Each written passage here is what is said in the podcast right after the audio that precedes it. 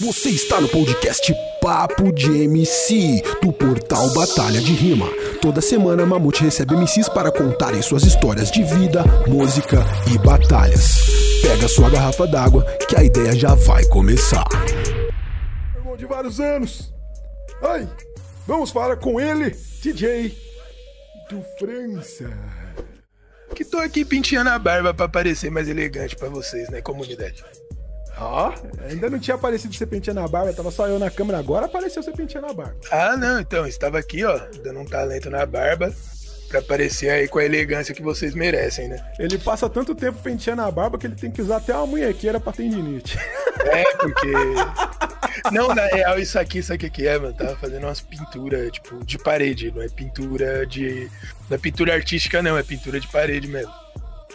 Ah, mas ligado? toda pintura é uma arte. Porque se você vê uma parede mal pintada, você vai falar, puta, ficou feio, né, mano? A pintura é Não, vai falar que ficou barroco. Depois O eu- barroco, o barroco não tem pintura, o barroco não tem pintura, não tem massa Mano, depois, corrida, não depois, tem eu, depois, reboco. depois, eu, depois eu entro em maiores detalhes sobre isso aí, mas. Enfim. Ai, ai. É. DJ, DJ, DJ. Hoje a gente vai falar sobre o quê? Sobre DJs na batalha de MCs, mas antes a gente vai começar com a sua história. Mas assim, eu vou- já, vou dar, já vou dar aqui um aviso, um pré-aviso antes aqui. São duas horas de programa. Então, como eu sei que a sua história é longa, igual aos seus anos de vida, É, nós tá vamos, aí. vamos faz- tentar sintetizar na, na, na parte mais musical, mais hip hop. E eu queria que você falasse, mano, tipo, como que você conheceu a música rap ali, o hip hop, o black music? Como que começou esse seu contato com a música, né, meu?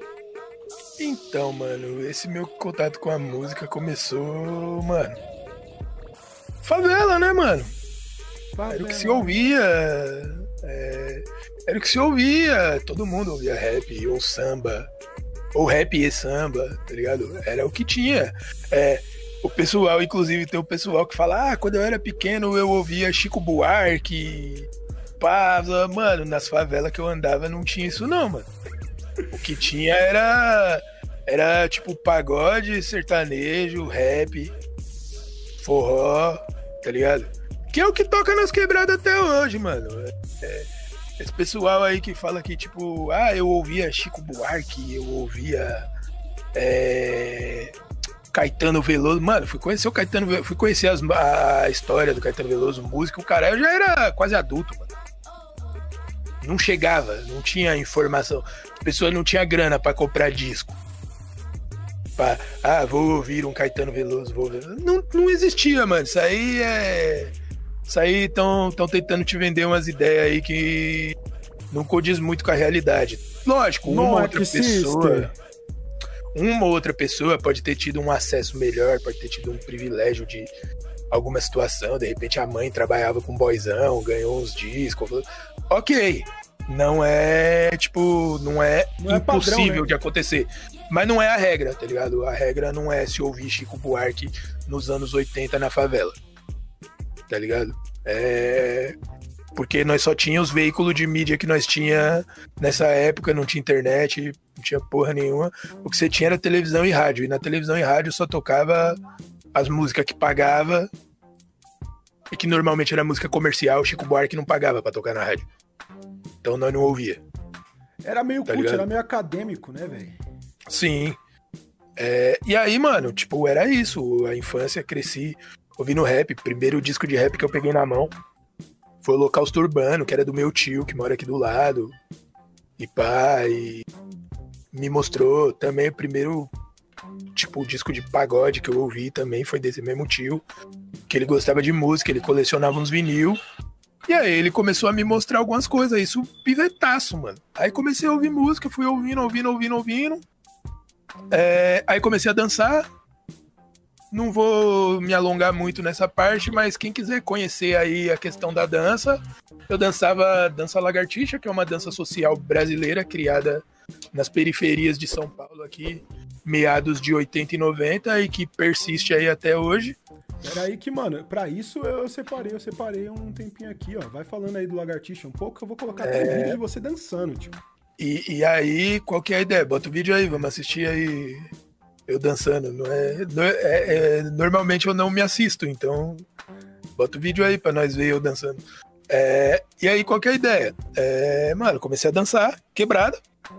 Ah, quermesse, pá.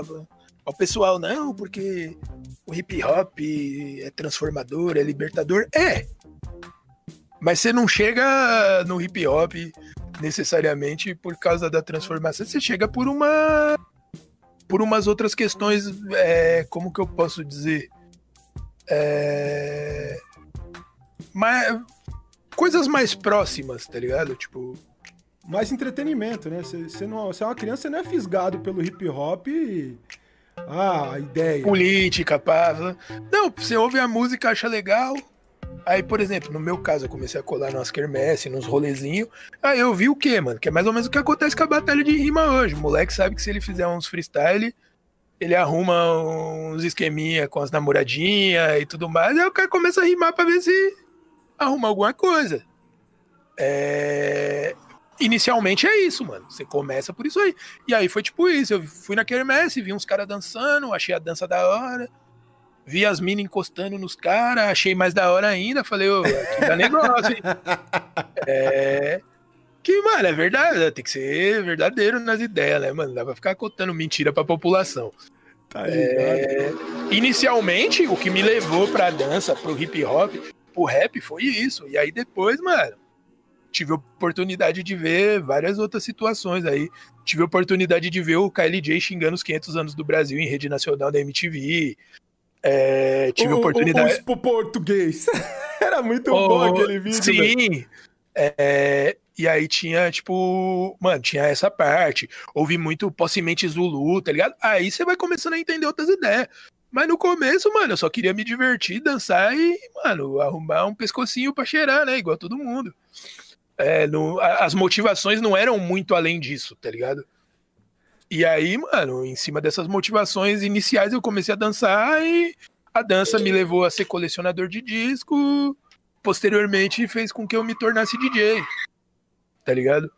É, mas tudo parte dessa dança que tá passando aí na tela aí, ó, esses passinhos e tal. É tudo parte disso. Aí, ó, eu, Ivan, Edgar. Você é louco. Ó, pra quem não tá vendo, do esse é... aqui, ó. Ih, não, não tá aparecendo meu mouse agora. Agora que era pra aparecer, ele não apareceu. É, então. Pra quem não tá vendo, é... tem os três primeiros da fileira da frente. Eu sou o cara que tá todo de preto com uma toquinha. Que inclusive... Não, mano, nós, vamos, nós vamos te dar um zoom aqui, velho. Que inclusive é essa toquinha. Calma. Ah, não, não, não é essa toquinha, não. Não, é a do Chaves. Essa daí eu não tenho mais. Vou dar o zoom, já que eu não tô conseguindo usar meu, o meu, meu mouse, vou dar o zoom aqui, ó. Então, aquele ali sou eu, dançando. E aí tem mais uma galera que eu não no tô conseguindo... da tela agora, DJ do França. Agora tem mais uma galera que eu não tô conseguindo identificar quem são. Possivelmente algumas, tipo, das meninas que estão dançando aí são alunas do Ivo. Pra quem não sabe, o Ivo, esse que tá de boné aqui na frente, ele é professor de dança também. É, e aí, mano, aí começamos a dançar por causa disso. Dancei por muitos anos. Parei de dançar, fiquei um tempo sem dançar. Tive banda. Toquei mesmo música, tipo, é, não feita digitalmente, tipo, tocada com instrumentos e tal. É, parei com banda, aí comecei a escrever um blogzinho de rap para passar o tempo, na época que eu trabalhava com e-commerce, você tá ligado? É, e a, inclusive a gente começou a se aproximar por causa desse blog, né? Sim, sim. E aí passei por outras. Não, eu já te conhecia. É... É, então, tipo, você me conheceu através daí, eu já te conhecia. Não conheço é... todo mundo, mas todo mundo me conhece. E aí, tipo. É, é, Mano, fiz um blogzinho, a gente se aproximou, aí voltei a estar tá mais inserido no hip hop, num contexto de, de, de ação mesmo, de estar tá fazendo coisas, de estar tá promovendo coisas. E aí é, a gente montou um, um, selo juntamente ali com o Yuri, coisa simples, pá. É, que o Yuri era o cara que gravava suas tracks. Yuri Stocco. É, Yuri Stocco aí, meu mano Yuri Stocco. É, e aí, a partir daí, a gente começou a fazer, tipo, tá sempre nos lugares, tá sempre fazendo as paradas e tal. E aí, posterior, chamaram a gente pra trampar na Rinha, mas eu não era DJ da Rinha, porque a Rinha já tinha DJ. E você nem era DJ na época ainda. E eu também não era DJ na época. É, mas eu trampava na produção, carregava caixa, eu montava palco, Eu fazia o que precisasse. É, e aí, por conta dos desdobramentos da rinha, é, e por divergência criativa, você saiu da rinha para executar um projeto que você queria executar no momento, mas que o resto não estava na mesma disposição. É, eu fiquei por mais um tempo na rinha ainda, eu fiquei por mais um ano depois que você saiu para executar o projeto. E aí, depois desse um ano, que eu também estava executando algumas coisas dentro da rinha que eu precisava terminar. É, que inclusive a minha saída foi depois daquele show Mil Grau que teve no dia da final do circuito de 2016, do, da final nacional de 2016. Foi 2015? 2015, foi o ano que o Orochi foi campeão. Primeiro ano que eu fui jurado ah, é... nacional. Ah, é, tá certo, tá certo, foi 2015. Então, aí eu fiz esse trampo de 2015, que foi o ano. Você saiu no começo, eu saí ao término do ano. E aí a gente começou a trabalhar no projeto que era o seu foco, que era o Circuito Paulista que a gente já estava trocando ideia que a gente, inclusive, queria fazer dentro da linha dos MCs. Sim. Mas por divergências de as pessoas estarem em momentos diferentes do que querem fazer da vida, acabou não rolando. É, e aí a gente foi fazer o que a gente acreditava que era o circuito paulista. É, ainda demorou um ano, né? A gente fez um de Sim. teste, ainda, tipo, seletivas para o nacional, mas meio que em teste ali, fazendo alguns mini circuitos. E, aí, em 2017 começou realmente o circuito mesmo, né? E eu também não era DJ em 2017, eu filmava. Mas você é... chegou a tocar em uma, né, em 2017? É, em uma, então, mas foi tipo, não foi, não foi programado, né? Mas até que eu foi me saí bem, mano. Se saiu bem, mas foi meio que pra cobrir, né, que a gente tava sem DJ ali. É, porque o, o, o DJ que tinha confirmado, ele teve problema e não ia poder colar, né? Foi uma parada assim. É, não, eu foi... acho que nessa foi que tipo, a gente não, não tinha DJ mesmo. Não, mano, tinha, não. Assim, eu me lembro de você ter falado, não, o, o, o DJ da Baixada vai ser fulano. Aí depois você falou, putz, mano, é, ele não vai poder colar, deu algum BOzinho, ele não vai poder colar. Tanto que você me avisou com uma semana de antecedência. Aí você falou, mano, se vira aí, é você. Ah, uma semana é tempo pra caralho. É sim, eu nunca tinha tocado em nada, assim, tipo, valendo. É, é, é, um, é, tempo pra caralho, lógico. Você constrói uma carreira em uma semana. Tá maluco? É, e aí, tipo, Construir tipo, eu não sei, mas destruir você destrói. Sim. E aí, tipo, mano. É... Aí fui lá, toquei em 2017 em uma. E, e meio que foi, foi isso, né? E aí, tipo, do... e aí no final de 2017 mesmo eu me comprometi a fazer as paradas porque. Porque aquilo, né, mano? É, por mais que é, é, isso é importante salientar, porque as pessoas precisam entender. É, toda, todo profissional que trabalha com mixagem de música, ele é DJ, né? O cara que faz eletrônico, que ele toca com a controladora e ele faz as mixagens de músicas eletrônicas para tocar nas festas, ele é DJ. Se você colocar ele para ser DJ numa batalha, vai dar certo? Nem fodendo. Porque o cara não conhece o universo, o cara não sabe qual é a dinâmica do bang. Da mesma forma que você botar eu pra tocar numa rave, vão tacar latinha em mim, porque eu não sei o que o povo lá gosta. Não, não conheço Mano, o universo. Você só precisa achar uma música boa desse pessoal de rave e tocar ela no repeat por duas horas, velho. É, então, aí... Cortando as frequências aqui, ó. Pá, corta uma frequência, corta outra, aí abre, abre a frequência de novo, aí corta outra, entendeu? Bota um então, filtro de delay. Comunidade, isso aí que ele acabou de fazer se chama preconceito, não faça. É... Zoeiras à parte.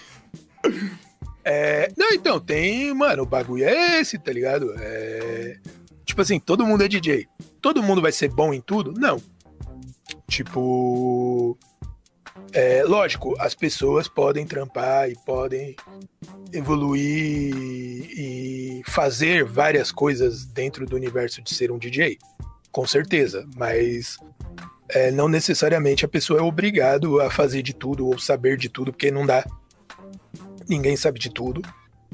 É, e aí, eu, como eu tava já, quando a gente foi fazer em 2017 o primeiro circuito, é, nós já tínhamos o quê? Seis anos que nós tava trampando com batalha fixamente. Então, assim, eram seis anos assistindo batalha, produzindo batalha, vendo MCs rimar em beats diversos e.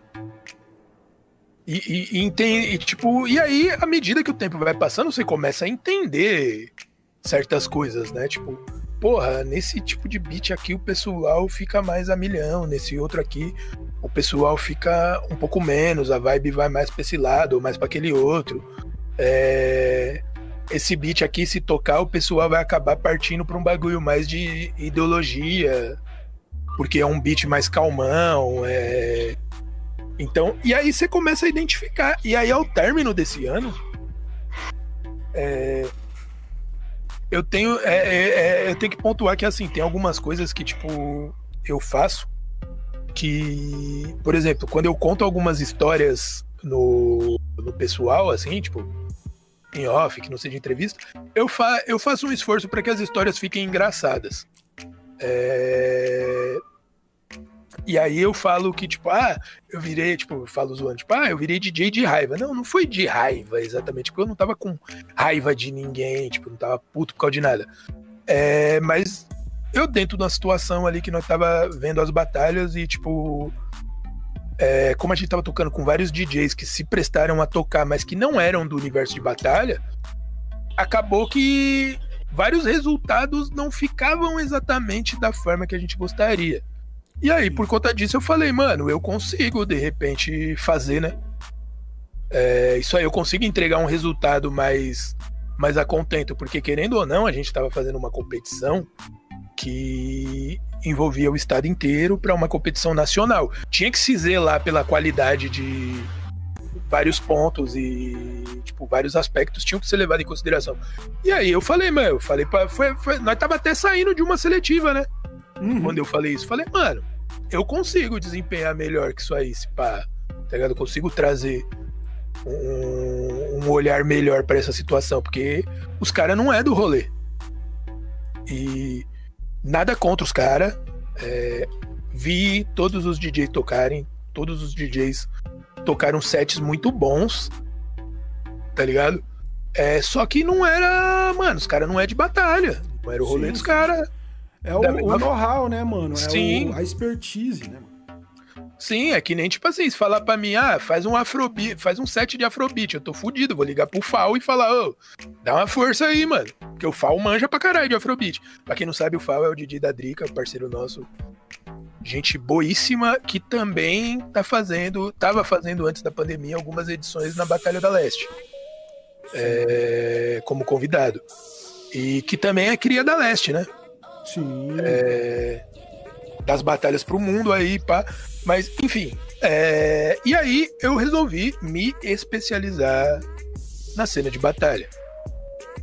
E aí eu comecei a fazer estudos a respeito, pesquisar instrumental, ver vídeos recentes, ver vídeos antigos, entender o que que funciona, o que que não funciona, o que a plateia gosta, o que os MC gostam. E aí é, eu passei alguns meses fazendo esse estudo para entender e lógico, não é só entender e reproduzir, né? Eu tinha que pôr minha assinatura nas coisas. Sim. isso é importante. Né? É, então, isso é importante. É... E aí eu reparei que assim, tipo, na época, quando eu comecei a tocar, tinha, uma, tinha um rachão claro entre trap e boom bap. Ou era um ou era outro. Você só podia. Não tinha opção, gosto de música, você só podia gostar de uma coisa ou outra. É, a opção gosto de música não era disponível. E aí tinha, tipo, batalhas que só tocavam trap. E, e aí eu fiquei até com fama de não gostar de trap, porque na real eu não concordava com a forma que algumas pessoas utilizavam trap em batalha. Porque trap é bom pra caralho. É... Dentro da estética de batalha, inclusive, é bom pra caralho. Propicia batalhas muito boas. Se você não trepa, não vem destrepar os trepadores do Trap City, ok? Exatamente. E aí, qual que é a fita? É, eu fui estudar, porque, tipo, trap era um bagulho mais recente, né? Sim. E aí você não tem muito, tipo. É, você não tem acesso a tanta informação tão rápida, então você precisa ouvir, você precisa entender, tipo, quais são os tipos de trap que são feitos, porque dentro do trap, dentro do próprio trap, tem estéticas. Saca? Você pode pegar, tipo, por exemplo, a estética de alguns traps, tipo, não me sinto mais mal do Sidoca, é trap, Rumble do Kendrick Lamar é trap, é, Sick Mode do Travis Scott é trap, e são três coisas distintas, se você analisar com calma. Então, tipo assim, é, quando as pessoas começaram a inserir trap nas batalhas, as pessoas queriam inserir qualquer trap, de qualquer jeito. Os famosos e, que elas gostavam, né? E, é, isso aí eu sempre fui contra. Saca? Ah, vou tocar uma música porque ela é famosa. Tipo, por exemplo, o povo da aldeia vai me odiar, porque, eu, mano, eu não toco Pacto Doom, tá ligado? Aí ninguém come mais o Big Mike. É, agora. tipo, salvei o, o Big tem Mike. abstinência. Salvei o Big Mike, aí o popo dele nunca mais será violado. É, e aí, tipo assim, é, por exemplo, porque eu não acho que o. Por mais que tenha se tornado um clássico lá dentro da aldeia, é, por questões. E aí, tipo, isso também é uma coisa que pode acontecer. Uma coisa que inicialmente não é o ideal, pode de repente virar alguma coisa por causa de um meme, por causa de. Enfim, por N fatores, e pode passar a ser inserido. Mas, tipo, você não vai ver uma batalha, tipo, é dificilmente você acha uma batalha que tenha rendido um round muito foda, tirando algumas da aldeia que tem, por exemplo, Plaque Tudo Um. Tipo, eu. Se alguém tiver algum link aí de alguma batalha boa com Plaque Tudo Um fora da aldeia, me manda. Porque eu mesmo já assisti bastante vídeo de batalha e não vi nenhuma de falar, caralho, que batalhão da porra. Porque não é um beat fácil de se rimar, porque o beat tem uns drop que foi pensado para os caras que tava cantando. É, e aí vem de como. Isso também vem de como se entende a estética do musical para dentro do que você tá fazendo. Tá ligado? Porque é aquilo, eu posso. Eu posso, tipo, é, falar um monte de coisa aqui e, e, tipo, vir outra pessoa e falar: não, não é isso não, discordo, é, discordo totalmente e foda-se. Tá ligado? E da hora que alguém discorde de mim, tá ligado? Porque é, é, eu não sou o dono do bagulho, eu tô falando sobre o que eu faço e como eu conduzo o meu trampo. Saca? E aí, tipo, é, eu fui estudar trap e aí, durante algum tempo, eu não tocava trap, não porque eu não queria, ou porque eu era contra. Simplesmente porque eu não achava que eu tivesse entendimento suficiente para usar a vertente da forma que eu acho que deveria ser usada em batalha. E nem lembrando, opções o bastante, né? Mano? Lembrando que tudo vem do eu. Eu acho. Eu. Eu, pessoa física. É, e aí, meu. Mas aí era engraçado que, tipo assim, eu usava outras coisas. É, e o pessoal tratava como se eu estivesse tocando trap. E aí a gente entra na questão de tipo, estudem crianças. Estuda, meu povo, porque é aquilo, né? É... Se você, tipo, se você não estudar e não tiver informação, você vai ouvir Crank Ted e falar mata esse cara no trap. Sendo que tá especificado no título da música que a música é de uma outra vertente. O nome da música fala é, é, a música é crank. E aí a pessoa não estuda, não sabe o que é crank, ouve e fala, nossa, que trap foda. Então, mas ela muitas vezes na batalha, né, Duzinho? Tipo, não é nem protegendo, é... defendendo a rapaziada, mas essa molecada de batalha de hoje não viveu a época do crank e não sabe qual é o nome da música, né? Tipo, então é, é uma parada que assim, tipo, a estética é diferente, mas essa questão do nome fica difícil às vezes porque não tem, não tem isso, né? Sim, não aparece não, o nome não, do beat. Assim, assim, é, eu falei do nome porque, assim, é uma situação. É tipo, é um beat que todo mundo baixa pra treinar em casa, tipo, e aí você tem acesso ao nome. Saca? Tipo, é. Lil Jon não é um bagulho tão antigo assim para as pessoas não terem acesso. Tipo, Lil Jon, Lil Wayne, saca? Uhum. Tipo, não é um bagulho tão antigo e tão inacessível. É, então, tipo assim, uma parte é desinformação, tipo, opcional.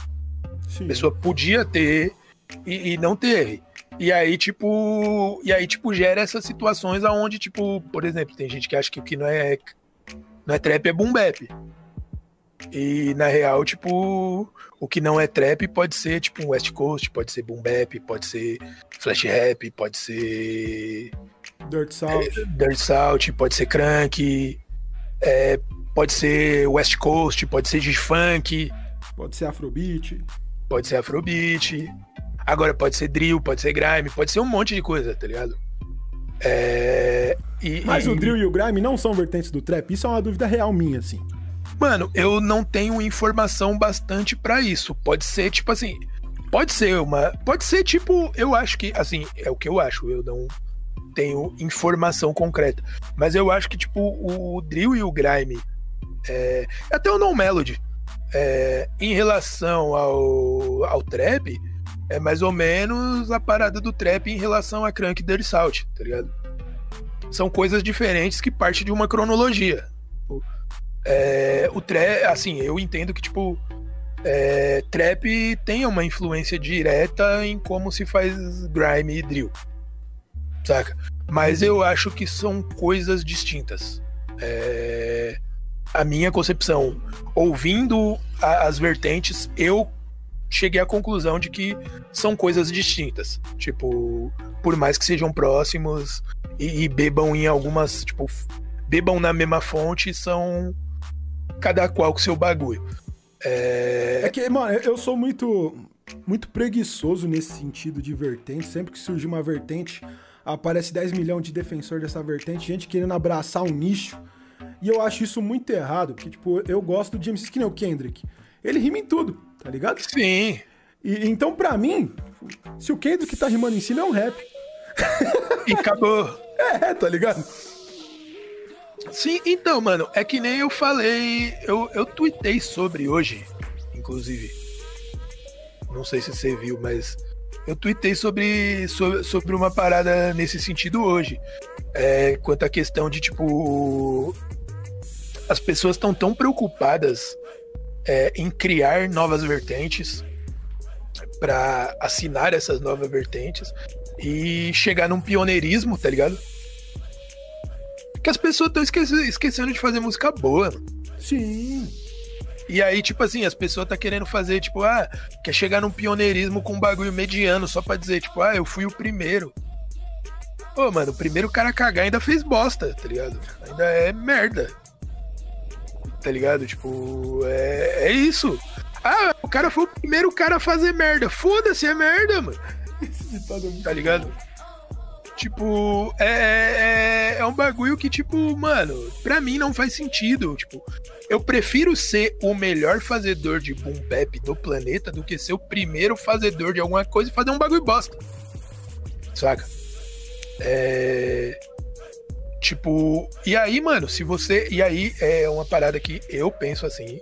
Eu penso que assim, se você é, aprende a fazer música boa, em qualquer lugar que você, tipo, for colocado, for convidado a estar tá colocando sua voz, suas rimas e tudo mais, elas vão sair no mínimo boa.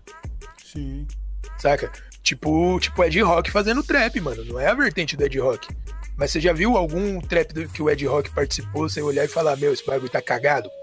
Não, tá e é aquilo, né? É saber, saber botar a sua cara Exatamente. Você não ouve o Ed Rock cantando trap e acha que é uma outra coisa, tá ligado? Que é uma outra pessoa. Ele não entra cantando um trap, entrando cantando um trap melódico cheio de autotune. Ele vai lá e rima, tá ligado? Que é o que ele faz. Porque é, é, é tipo, é, é, é exatamente sobre isso, tá ligado? Tipo. É, o mano, tipo, ele vai lá, ele sabe como fazer a música dele, ele sabe quem ele tem a identidade musical dele, e ele aplica a identidade musical dele em várias vertentes. Sim. Tá ligado? Isso com qualidade. É... E aí nós tem outros exemplos de uns caras das antigas que, tipo, é... tentou fazer outras coisas e, mano, não conseguiu. Tipo, meu mano Cascão. Que ele tentou fazer trap e, meu Deus, que sofrimento. Mano, mas é, é, é aquele bagulho. Ele fez o trap, ele rimou do jeito que ele rima nos outros bagulhos. Tipo, eu também respeito essa parte aí. Não, eu assim, não sou muito fã do trilha, tá ligado? Não, então, assim, eu respeito, mas se você olhar, ele e o Ed Rock fizeram a mesma coisa, certo?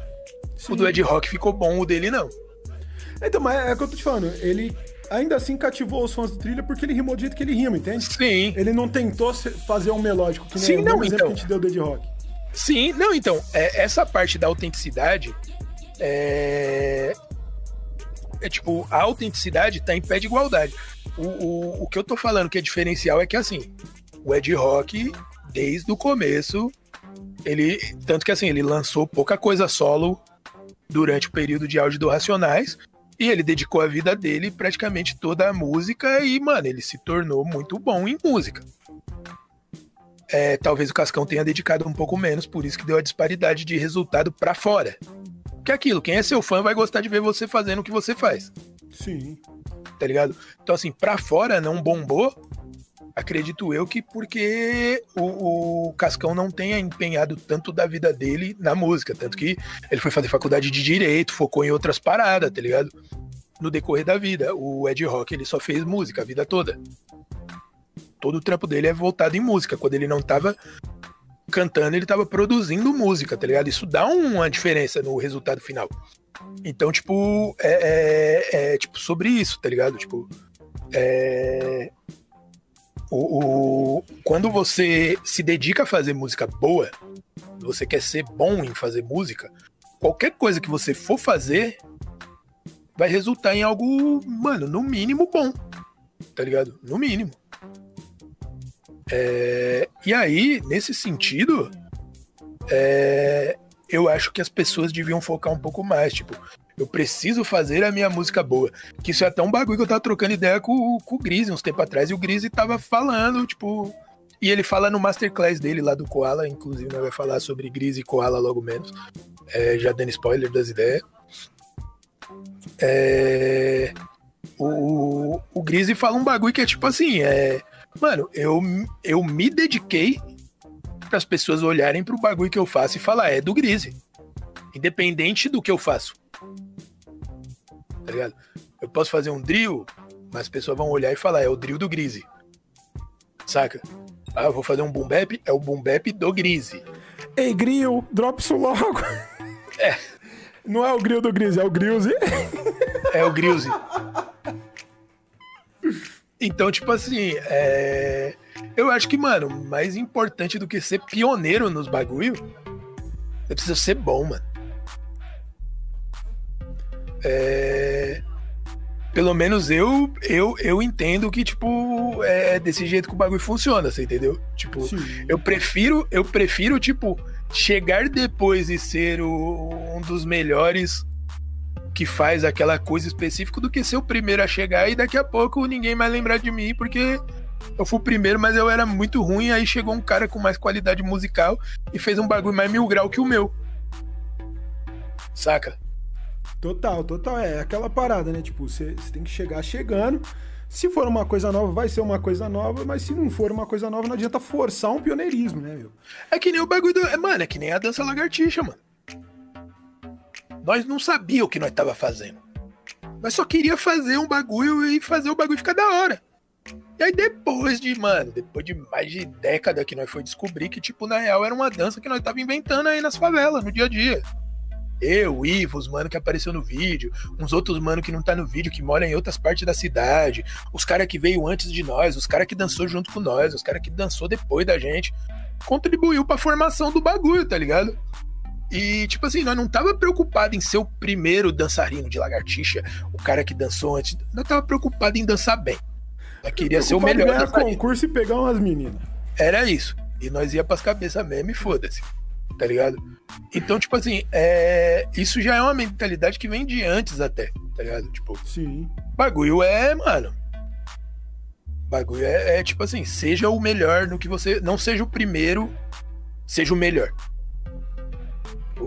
O, o melhor que você conseguir ser, né? É. Não, então, o melhor você não precisa ser o melhor do segmento. Sim. O melhor que você bagulho, ser.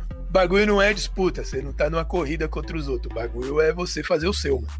Se a você fizer. É você é... contra você. Seja é. melhor do que você foi ontem. Seja o seu próprio inimigo. Seja o seu próprio rival. Pense fora da caixa. É isso aí. Com esse pensamento fora da caixa, a gente vai para um comercialzinho aí de dois minutos e já volta.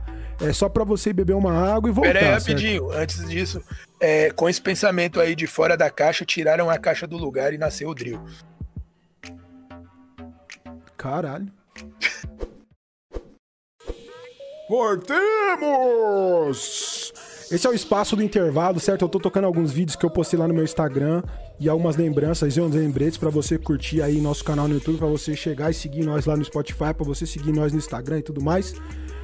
Porque a gente ainda não tem anunciantes. Quando a gente tiver anunciantes, esse é um espaço para anúncios. Se você é um anunciante e está assistindo esse podcast, fala comigo. DJ, DJ, DJ. E aí, você entrou pra essa parada aí de, de batalha de rima e resolveu fazer um ano de circuito sem repetir beat. Que brisa foi essa, velho? Então, mano, eu precisava de alguma maneira, precisava de alguma maneira. Tipo assim, já tinham pessoas fazendo batalha regularmente. É, o Dunda tava fazendo aldeia, a Tice tava fazendo aldeia revezando com o Dunda. É, tinha o. É Conrado o nome do menino lá do. Grajaú? Gá.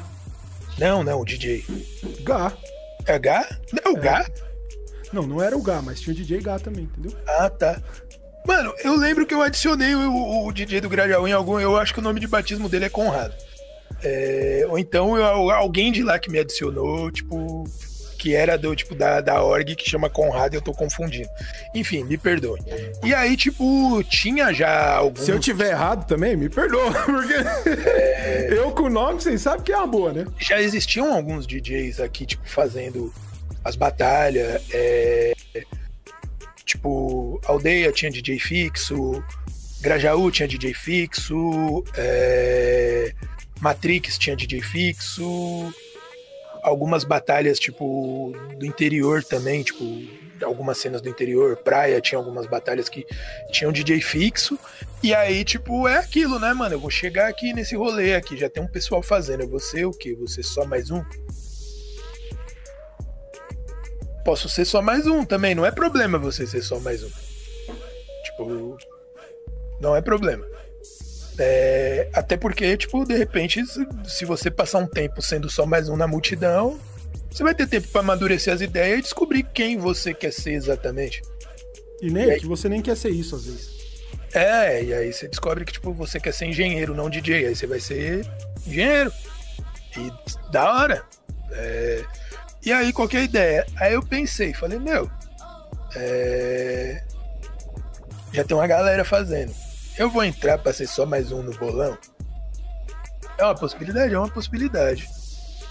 Mas, porra, eu vou assumir o toque do maior bagulho do, do estado, mano. Um dos maiores do país. Não dá pra ser só mais um no bolão. Tem que ter, tipo, alguma coisa. Tem que chegar e falar, ó, colei. Tá ligado? É, foi isso que me passou pela cabeça.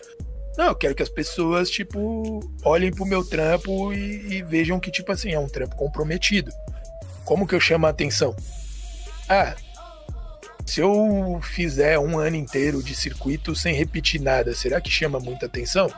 Chama, porque teve uma galera que foi conferir instrumental seletiva após seletiva para ver se eu tinha repetido alguma coisa. As pessoas começaram a falar: caralho, mano, esse cara manja de, de, de instrumental, né, mano?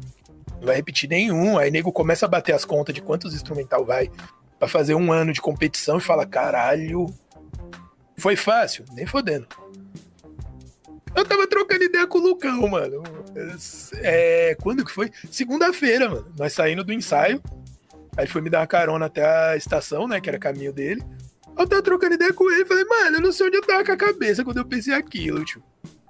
Que beozão que eu entrei, mano. Tipo, se eu não tivesse falado nada, ninguém ia me cobrar, mas eu falei, mano. E aí eu entrei no mobiozão, porque é aquilo, você tem que separar os melhores instrumentais pra final, né? E aí, para quem não sabe, uma batalha de 16 MCs, caso ela tenha três rounds, você precisa de 45 instrumental, porque são 15 batalhas. E aí pensa que é o seguinte, todos os instrumental clássico de batalha dá 45. Entendeu o tamanho do BO? É hora de trabalhar, DJ. E aí, mano, é... e aí tinha várias situações que, tipo, meu, é... tinha que trampar em outras coisas para ganhar dinheiro, porque as pessoas acham que nós é milionário por conta do circuito, mas o circuito só dá prejuízo, viu, gente? Ô, dó. Nunca ganhamos um real com o circuito, mano. Nós só tomamos prejuízo financeiro, prejuízo psicológico, tudo que é tipo de prejuízo que você pode imaginar, nós já tomamos. Nós já ficou perdido em estrada de terra. Nós já ficou com o carro quebrado de madrugada. Nós já ficou com o carro quebrado de madrugada. Nós já ficou com o carro quebrado de dia. Nós já ficou preso em cidade porque tinha que esperar o dia que abriu o borracheiro para poder ir embora. Mano, foi uma sucessão de tomar no cu. É, mas enfim. É, e aí, fora todas essas questões, tipo, as viagens serem desgastantes, porque como a gente não tinha dinheiro, tinha que viajar no mínimo. E aí o mínimo não é o aceitável para nada, mano. Tipo, tá ligado? Nem salário mínimo é bom. É... E é dinheiro. Então, tipo, é, é o mínimo, trampar com o mínimo sempre é foda. E aí, mano, você tinha que trampar com o mínimo, chegar em casa exausto, aí você tinha que fazer outros corre para ganhar dinheiro. E no meio disso, você tinha que escolher 45 instrumental, porque na outra semana era batalha de novo. E foda-se, querido, você falou que ia fazer o bagulho. Se vira aí. Então, assim, foi um período que, mano, eu sofri pra caralho. E. E aí, tipo, mano, são várias situações. E aí, tipo, você vai lá e faz mó corre. Aí você viaja. E aí, tipo, de repente você viaja com uma expectativa, não do evento em si, mas das batalhas. Você, tipo, que é aquilo, né? Nós tá em São Paulo, nós tá acostumado a ver os MC daqui, né? E aí você chegava nos outros lugares, não eram os MC daqui. Tinha... É aquilo, né? A gente tá vendo batalha desde a época que o MC da batalhava, né? A gente viu Sim. MC, a gente viu Coel, a gente viu Tagarela, a gente viu todos Sim. os melhores de todas as gerações. Tá e aí, mano, e aí, mano, tipo, é... querendo ou não, é, a gente trampa com batalha porque a gente é fã de batalha. Aí você vai lá, dá mó trampo, entrega o bagulho que você prometeu. E aí, tipo, as batalhas não vinham do jeito que você queria que viesse. Aí você já fica, tipo, meio puto também. Mas não que seja culpa de alguém, tipo. As expectativas quem criou foi eu, o BO é meu. Não é culpa dos moleques que tava batalhando. Eu não sou contra as pessoas do, do interior. É, não é nada disso. É, eu acho que é importante falar, porque daqui a pouco aparece algum arrombado tirando as ideias de contexto. É, simplesmente eu, como fã de batalha, eu achava que a cena de São Paulo era linear. Quando a gente começou a viajar, eu percebi que não passava nem perto disso. É, porque assim, não é nem só, a gente, a gente pensa muito nisso na cena de batalha, mas isso é, é reflexo do rap todo, né? Sim. A gente acha que, o, o, que São Paulo é uma cena linear, mas os grupos do interior têm muito menos oportunidades que os grupos da capital, e isso faz eles terem menos estrutura também. O que vai Sim. dando um atraso neles ali, tipo, não é questão de talento ou de capacidade, mas de estrutura, de conseguir, tipo, ter perna para correr até o bagulho. Tipo, aqui nós chega, nós atravessa a cidade com 4,50 os caras numa batalha lá, eles têm que pegar um interestadual de 10 conto, tá ligado? Não, é. Então, são várias questões. E aí, tipo, é que nem o próprio Lucão falou. Falou, é, mano, mas você tá ligado que tudo isso aí é, é parte do processo, né? Pra chegar no resultado que tá tendo hoje tudo. Falei, eu sei, mas quando você tá lá na parte do processo acontecendo, você não tá vislumbrando muito lá na frente. Você tá só ali, mano, virado com sono, pai, aí, tipo, caralho, mano Rima mais aí, mano. Vai. Manda uma punch aí, tá ligado? Tipo. É, é... Então, assim, o, o, começo foi complicado, mas não era complicado só pra mim, era complicado pra todo mundo. Os moleques que tava rimando, pra Zorg. E aí, tipo, mano, isso foi a parte que eu tive que descer do carro e não terminei a ideia. Que eu, até, Lucão, se você estiver escutando, agora vem a parte que era pra eu ter te falado da outra. Na segunda, tá ligado? É que, mano, o mais foda disso foi que, tipo assim, no começo foi, tipo, e assim, 2017 foi o pior ano que nós fez, porque foi o ano que nós mais se fodeu. Nos outros a gente se fodeu também, mas foi menos. Em 2017 foi do. Em 2018 todas as regiões tinham subido de nível. Tá ligado? É aquilo, né? Tipo, é justamente a, a, os MCs e as organizações terem a visão de que dá para chegar no nacional, faz todo mundo correr mais. Exatamente. E aí, mano, de 2018, de 2017 para 2018, o nível subiu. É, um pouquinho, quando a gente chegou. Em 2018 ainda tava, tipo, é, ainda tava uma disparidade muito grande. Mas de 2018 para 2019, quando a gente voltou a segunda vez nos mesmos lugares, é, e aí eu é que, tipo, na primeira de 2017 eu fui só filmando, né? E aí você tá prestando atenção na câmera, você não consegue acompanhar o processo todo. Porque você tem que estar tá ali prestando atenção na iluminação e pá, e não sei o que. E nós não era só câmera, né? Nós era câmera e produção. Aí corre, pega uma caixa. Então, assim, você não conseguia ter um, um, uma visibilidade 100% do bang. Quando eu tava ali no palco e a única coisa que eu tinha que me focar era nas batalhas, aí eu tive uma visibilidade maior da parada, tá ligado? E aí, quando eu chego de 2018 para 2019 nos mesmos lugares, é, eu percebo uma outra cena completamente diferente. Saca? É, em, em, questão, tipo, dos MC, tipo. Tá nessa bala de que, tipo assim, dá pra eu chegar no Nacional. Dá pra eu ir lá em São Paulo bater no cara hypado e fazer meu nome. Os caras vinham com um apetite muito mais absurdo para rimar. Saca? É, inclusive, vários dos meus MCs, tipo. Dos MCs que eu mais gosto é, dentro do freestyle, nem são da capital. Saca? Guri, K14, Mano, o K14 é, tipo, eu gosto demais daquele moleque, eu gosto muito daquele moleque. Mano, é, assim, é... estatisticamente, assim, rapidão, só pra. É, se a gente for parar pra pensar, a capital, literalmente capital, cidade de São Paulo, município de São Paulo, ficou sem ter um campeão estadual de 2000. Acho que, mano, eu fui o último a ganhar uma seletiva sendo morador da capital. Antes do WM. Sim. Porque em 2013, quando o Cauã foi para a Liga dos MCs, foi curadoria, não foi uma seletiva. Né? É. O Coel, é. quando ganhou o estadual de 2013, Santa Isabel. Santa Isabel, o Tagarela 2012 e é de Ubatuba.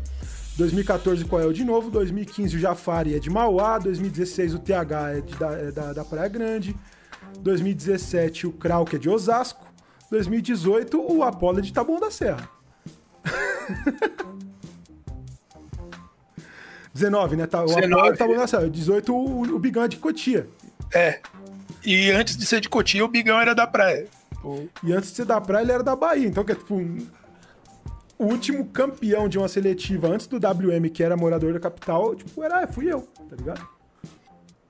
Então, e aí, mano, é, é que assim, metropolitana o pessoal considera da capital porque Sim. permeia, né? As pessoas circulam pelo mesmo. Não, mas eu tava dando, eu tava dando tipo, entender Sim. que assim, a capital em si. Não, não tá tão pá, né? Tem bons é, MCs, mas não tá mas... tão nas competições. Se a gente for parar pra pensar no. no vai, tipo, se a gente falar, ah, o Unity é um dos favoritos. As Diadema. Diadema, não é, não é capital, tá ligado? Sim. Então, e, e aí, mano, nessas ideias tudo aí, tipo, é... quando a gente chega em 2019, depois de eu ter passado esse sofrimento, que aí eu fui mais tranquilo também, não tava tão preocupado em, tipo, tantas anotações e coisas que eu tinha para fazer, porque nada podia sair fora do script, senão eu me queimava de saída. Eu acho que, mano, o maior estresse de 2018 era a possibilidade de eu me queimar na saída. Eu, tipo, queimar a largada com esse bagulho de, de instrumental. Mas deu certo. O importante é que deu certo. É... E aí, mano, fiz esse corre. E aí, depois disso aí, eu, eu fiquei com essa pira na cabeça de que era sempre bom a gente trazer alguma coisa diferente no estadual. Se não fosse na edição inteira, tipo, não repetir instrumental, seria na final, final estadual. E aí teve a final onde eu deixei os moleques escolher os instrumental com uma matemática que eu fiz na minha cabeça que eu achei foda, mas eu acho que ninguém entendeu. Então explica, explica aí, para você entender qual foi a matemática da sua A cabeça. lógica do raciocínio foi o quê? É, mano, é uma final estadual, as pessoas vão estar tá tensas. Então, assim, se a pessoa puder começar é, startar a batalha num lugar de conforto para ela, vai ser da hora. E aí eu criei essa parada de que, tipo assim, cada MC ia, ia escolher o seu instrumental de saída. E aí ele ia começar confortável. Porra, eu escolhi no que eu quero rimar. Começa com segurança, entrega melhor. O outro cara lá começa com segurança, entrega melhor. Aí na volta, a gente inverte. E aí, tipo assim, você vai ter que rimar bem no que o cara lá escolheu. E aí, e se em último caso isso fosse inconclusivo, tipo, você rimou na sua zona de conforto, depois você rimou no quintal do seu adversário. e ainda assim foi inconclusivo, aí eu, aí eu colocava os dois em território neutro para desempatar.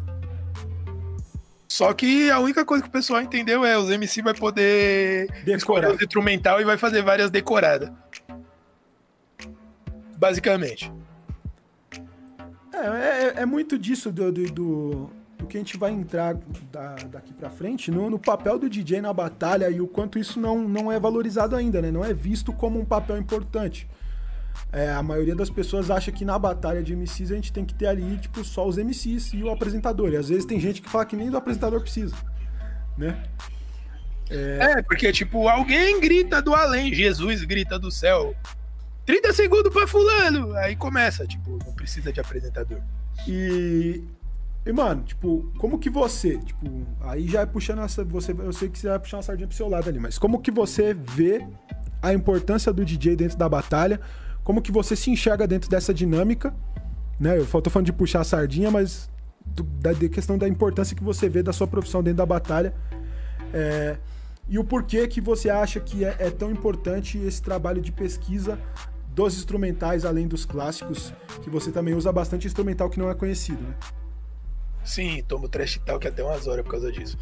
É, enfim. É, bom, primeiro lugar, mano, onde eu me vejo dentro da batalha é, é tipo assim, eu me vejo como contribuinte, mano, igual todo mundo.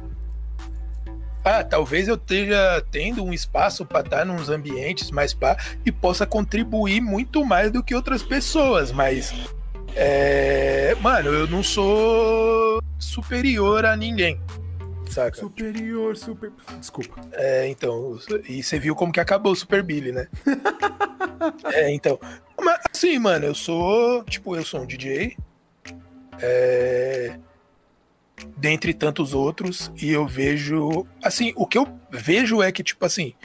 O meu trabalho, pelo menos. Até não sei como é que tá, porque assim, agora a pandemia deu uma brecada e tal, não sei como que tá a situação porque não tá rolando tanta batalha assim, eu não tô trombando tanta pessoa que toca em batalha regularmente para trocar ideia. Mas, pelo menos no meu caso, o que eu entendo é que assim, até antes da pandemia, é... eu era uma pessoa que eu tinha uma preocupação maior em é, o que é ser um DJ em batalha, como é ser DJ em batalha e, e a importância do DJ dentro do processo da batalha. É, eu acho que eu fui a primeira pessoa a falar publicamente sobre. Não sei se tipo algum outro DJ de batalha já tenha falado antes. Pode ser que eu esteja enganado, porque enfim existe batalha no país inteiro, né? Então alguém pode ter falado antes. Mas assim, pelo menos do que eu tenho acesso, é, que não é pouca coisa, diga-se de passagem, a gente tem acesso a bastante coisa. A gente é privilegiado nesse sentido, porque de estar inserido em alguns lugares, esses lugares nos permitem ter acesso a, a, a um campo de visão mais elevado. É, e assim, eu não tinha visto ninguém, tipo, frisando que, tipo, não, o DJ é importante, o DJ faz parte do espetáculo de batalha, é, a ausência do DJ compromete. E aí, o DJ não necessariamente é o cara ter uma controladora, uma CDJ, os toca-discos, o cara pode ter um celular, uma caixinha, desde que ele tenha a preocupação de que, tipo, isso é um espetáculo e o play que eu vou dar aqui contribui para o espetáculo e de que forma que eu posso usar esse play para contribuir com o espetáculo, tá ligado? Porque é muito mais. É muito. Eu, eu acredito que ser DJ é muito mais pesquisa do que equipamento. Saca? Uhum. Apesar de outras pessoas discordarem, e aí cada um com a sua opinião, né? Mas eu acho que ser DJ é muito mais pesquisa do que equipamento. Então, tipo assim, se você ainda não tem grana para comprar equipamento, mas você já tá pesquisando, já tá se dedicando, já tá pegando de repente algum equipamento emprestado, alguma coisa assim, ou tipo, você não tem o equipamento, mas ainda assim você tá tentando de alguma maneira é, é, chegar, tipo, mano, é, é, é o caminho principal tá ligado? Principal, eu, eu vejo a importância da pesquisa é isso. Porque aquilo, mano, já pensou se a gente só tivesse 45 instrumental e todo mundo tocasse sempre as mesmas? Que porra de bagulho chato que ia ser, mano, insuportável. Saca? E aí, dentro disso, tem uma outra situação que, assim, é, que é uma outra coisa que eu percebi também. Que todo mundo que tocava em batalha normalmente as pessoas é, tocavam com o que tem à mão, né? Ah, o que, que o YouTube disponibiliza? E é isso. Tipo, e aí no meu caso, eu me propus a bater na porta de alguns produtores, é, independente de ser um cara mais da antiga ou ser alguém que começou agora, tipo, inclusive vou usar de exemplo o, o deixa eu pegar o nome do menino aqui para não falar para não falar o nome das pessoas errado, né? Que aí eu vou usar a pessoa de exemplo e e aí eu exemplifico errado o nome do mano, aí eu tô tirando também, né? Você tá dando exemplo do que não fazer. É, então, não é esse tipo de exemplo que nós quer. É... É... Tem, tem um menino que ele. É, o, o, o Instagram dele tá como notapanda.rar. É, e aí ele, meu, ele produziu aquele medley lá do do Tivitim com os moleques lá do Rio, lá Young Nobre e tudo mais. É, e, mano, eu achei aquele beat foda pra caralho. Falei, vou pegar esse beat aí vou levar pra batalha. E eu fui, dei um salve no mano e pedi o beat numa qualidade decente. Porque tem muita coisa que você acha no YouTube, mas, tipo, mano, beat sem grave. Como é que você vai pôr os MC pra batalhar num beat sem grave, tipo? Passada. Ah, né, velho? É estranho, né? Tá ligado? Então, assim, é, essa preocupação, esse cuidado, inclusive, de tipo, ter os beats numa qualidade da hora. É, eu não sei se eu fui o primeiro, mas se eu não fui o primeiro, eu fui um dos. Saca? De prezar pela qualidade do instrumental mesmo. Tipo, não é só tocar do YouTube, não é só de qualquer jeito. Tocar um instrumental todo chiado, baixo, pá. É, ou um instrumental regravado, tipo, que alguém refez, mas que fez com os timbres errado saca? Então, assim, eu comecei esse movimento de, pelo menos no que eu tenho de informação, de bater na porta das pessoas e pedir os instrumentais. E aí, dentro disso, aí é a parte onde eu vou puxar a sardinha para o meu trabalho. É, eu entendo que, assim, é, muito do que era usado de beat de batalha no Brasil era de produtor gringo. Por questões óbvias e um outro instrumental de produção nacional, que na real as pessoas não sabem nem de quem é, só porque tava no YouTube ali, tipo, tá ligado? E aí a pessoa vai lá e pega. E, e eu comecei a fazer um trabalho de tipo assim, mano, existe uns beats muito foda de rap nacional que ninguém conhece, porque as pessoas não, tipo, uma galera do rolê de batalha não ouve rap. É triste. Eu gosto de conversar com o Yonggi bastante por causa disso. O Yonggi gosta de rap. Ele ouve o beat, ele, ô, oh, esse beat aí é de tão maluco, não é não, mano? Tá ligado? Porque ele ouve rap. Saca? Ele não é tipo um ouvinte de trap só. Que não é problema também. Você pode ouvir o que você quiser, do jeito que você quiser, mas eu acho que se você vai ser parte de uma cultura que envolve muito mais do que seu gosto musical, é bom você se informar um pouco, né? Ah, e se você vai ser DJ, é bom você conhecer as músicas, né? Sim, é, e aí, por exemplo, é, tem um beat do Taíde que eu tô meio que transformando num clássico de batalha. Saca? É, tem um beat do Lucas Beatmaker que já virou clássico de batalha. E que ninguém conhecia até eu trazer, tá ligado? E que são beats de músicas feitas aqui no Brasil, pra MCs aqui do Brasil rimarem, saca? E, tipo, isso é um trabalho de pesquisa. Eu pesquiso esses instrumentais, eu entro em contato com os produtores, eu peço o beat, eu, eu mando. É, é, eu mando não, eu peço o beat, eu introduzo o beat dentro da cena de batalha, aí eu acompanho a repercussão em cima daquele beat especificamente, quando é uma coisa diferente que eu trago. E, e aí, em cima da repercussão, e aí quando eu falo que eu acompanho a repercussão, é, falando a repercussão, tipo, com os MCs, com as pessoas que têm um, um, uma informação. Porque se você fosse levar, deixar levar pra, por, por, público, principalmente de internet, fodeu. Porque, por exemplo, teve uma parada que eu tava trocando ideia semana passada de um cara falando que um beat do Mos Def foi um beat podre que eu fiz. Mano, é o Mos Def. E a Zimbei, tá ligado? Faz favor. Já sanando picadilha do Marco, mano dos clássicos do rap nacional, o cara virar e falar que beat podre. Mano, isso me faz. Assim, você não gostar do beat, você fala, ah, eu não gosto de boom bap, só gosto de trap, ok. É seu gosto pessoal. Agora, você falar que um dos clássicos do rap nacional é podre simplesmente porque o seu gosto pessoal é a régua, aí você vai tomar no seu culpa lá. Eu né? acho que, mano, isso é, é uma, é, é, é, um mal. Não só das batalhas, é um mal da cena no geral, um mal do brasileiro, né, velho? Sim. De, Achar... de não saber diferenciar o gosto de qualidade. Exatamente. É tipo, eu, mano, eu não gosto de música clássica. Música clássica é uma bosta. Não. Nem fodendo, mano. Um outro mano que gostava de música clássica foi lá e criou o Bum Bum, Bum Tantan. Tá ligado? Não, não sei mano. se o cara ouve, não sei se o cara ouve música clássica no dia a dia dele, mas ele tem que ter um mínimo de conhecimento de música clássica para ampliar. Então ele e teve é que ouvir. Você não precisa gostar para saber que é bom. Se você Exatamente. tá inserido na parada. Você sabe que é bom, que é bem feito, sabe que tá bem estruturado, sabe que tem uma qualidade, sabe que tem um contexto. Mas eu não gosto de consumir. Mas não gostei. Tá ligado? Tipo, simples. É. Que nem, eu, mano, eu odeio o DJ que toca beat fofo em batalha, tá ligado? Eu falo que o beat é ruim, não, o beat é lindo. Só não é pra batalha. Então, eu ia entrar nessa parte. É, quanto tempo nós tem? Nós tem, mano, 51 minutos ainda. Ah, dá pra falar.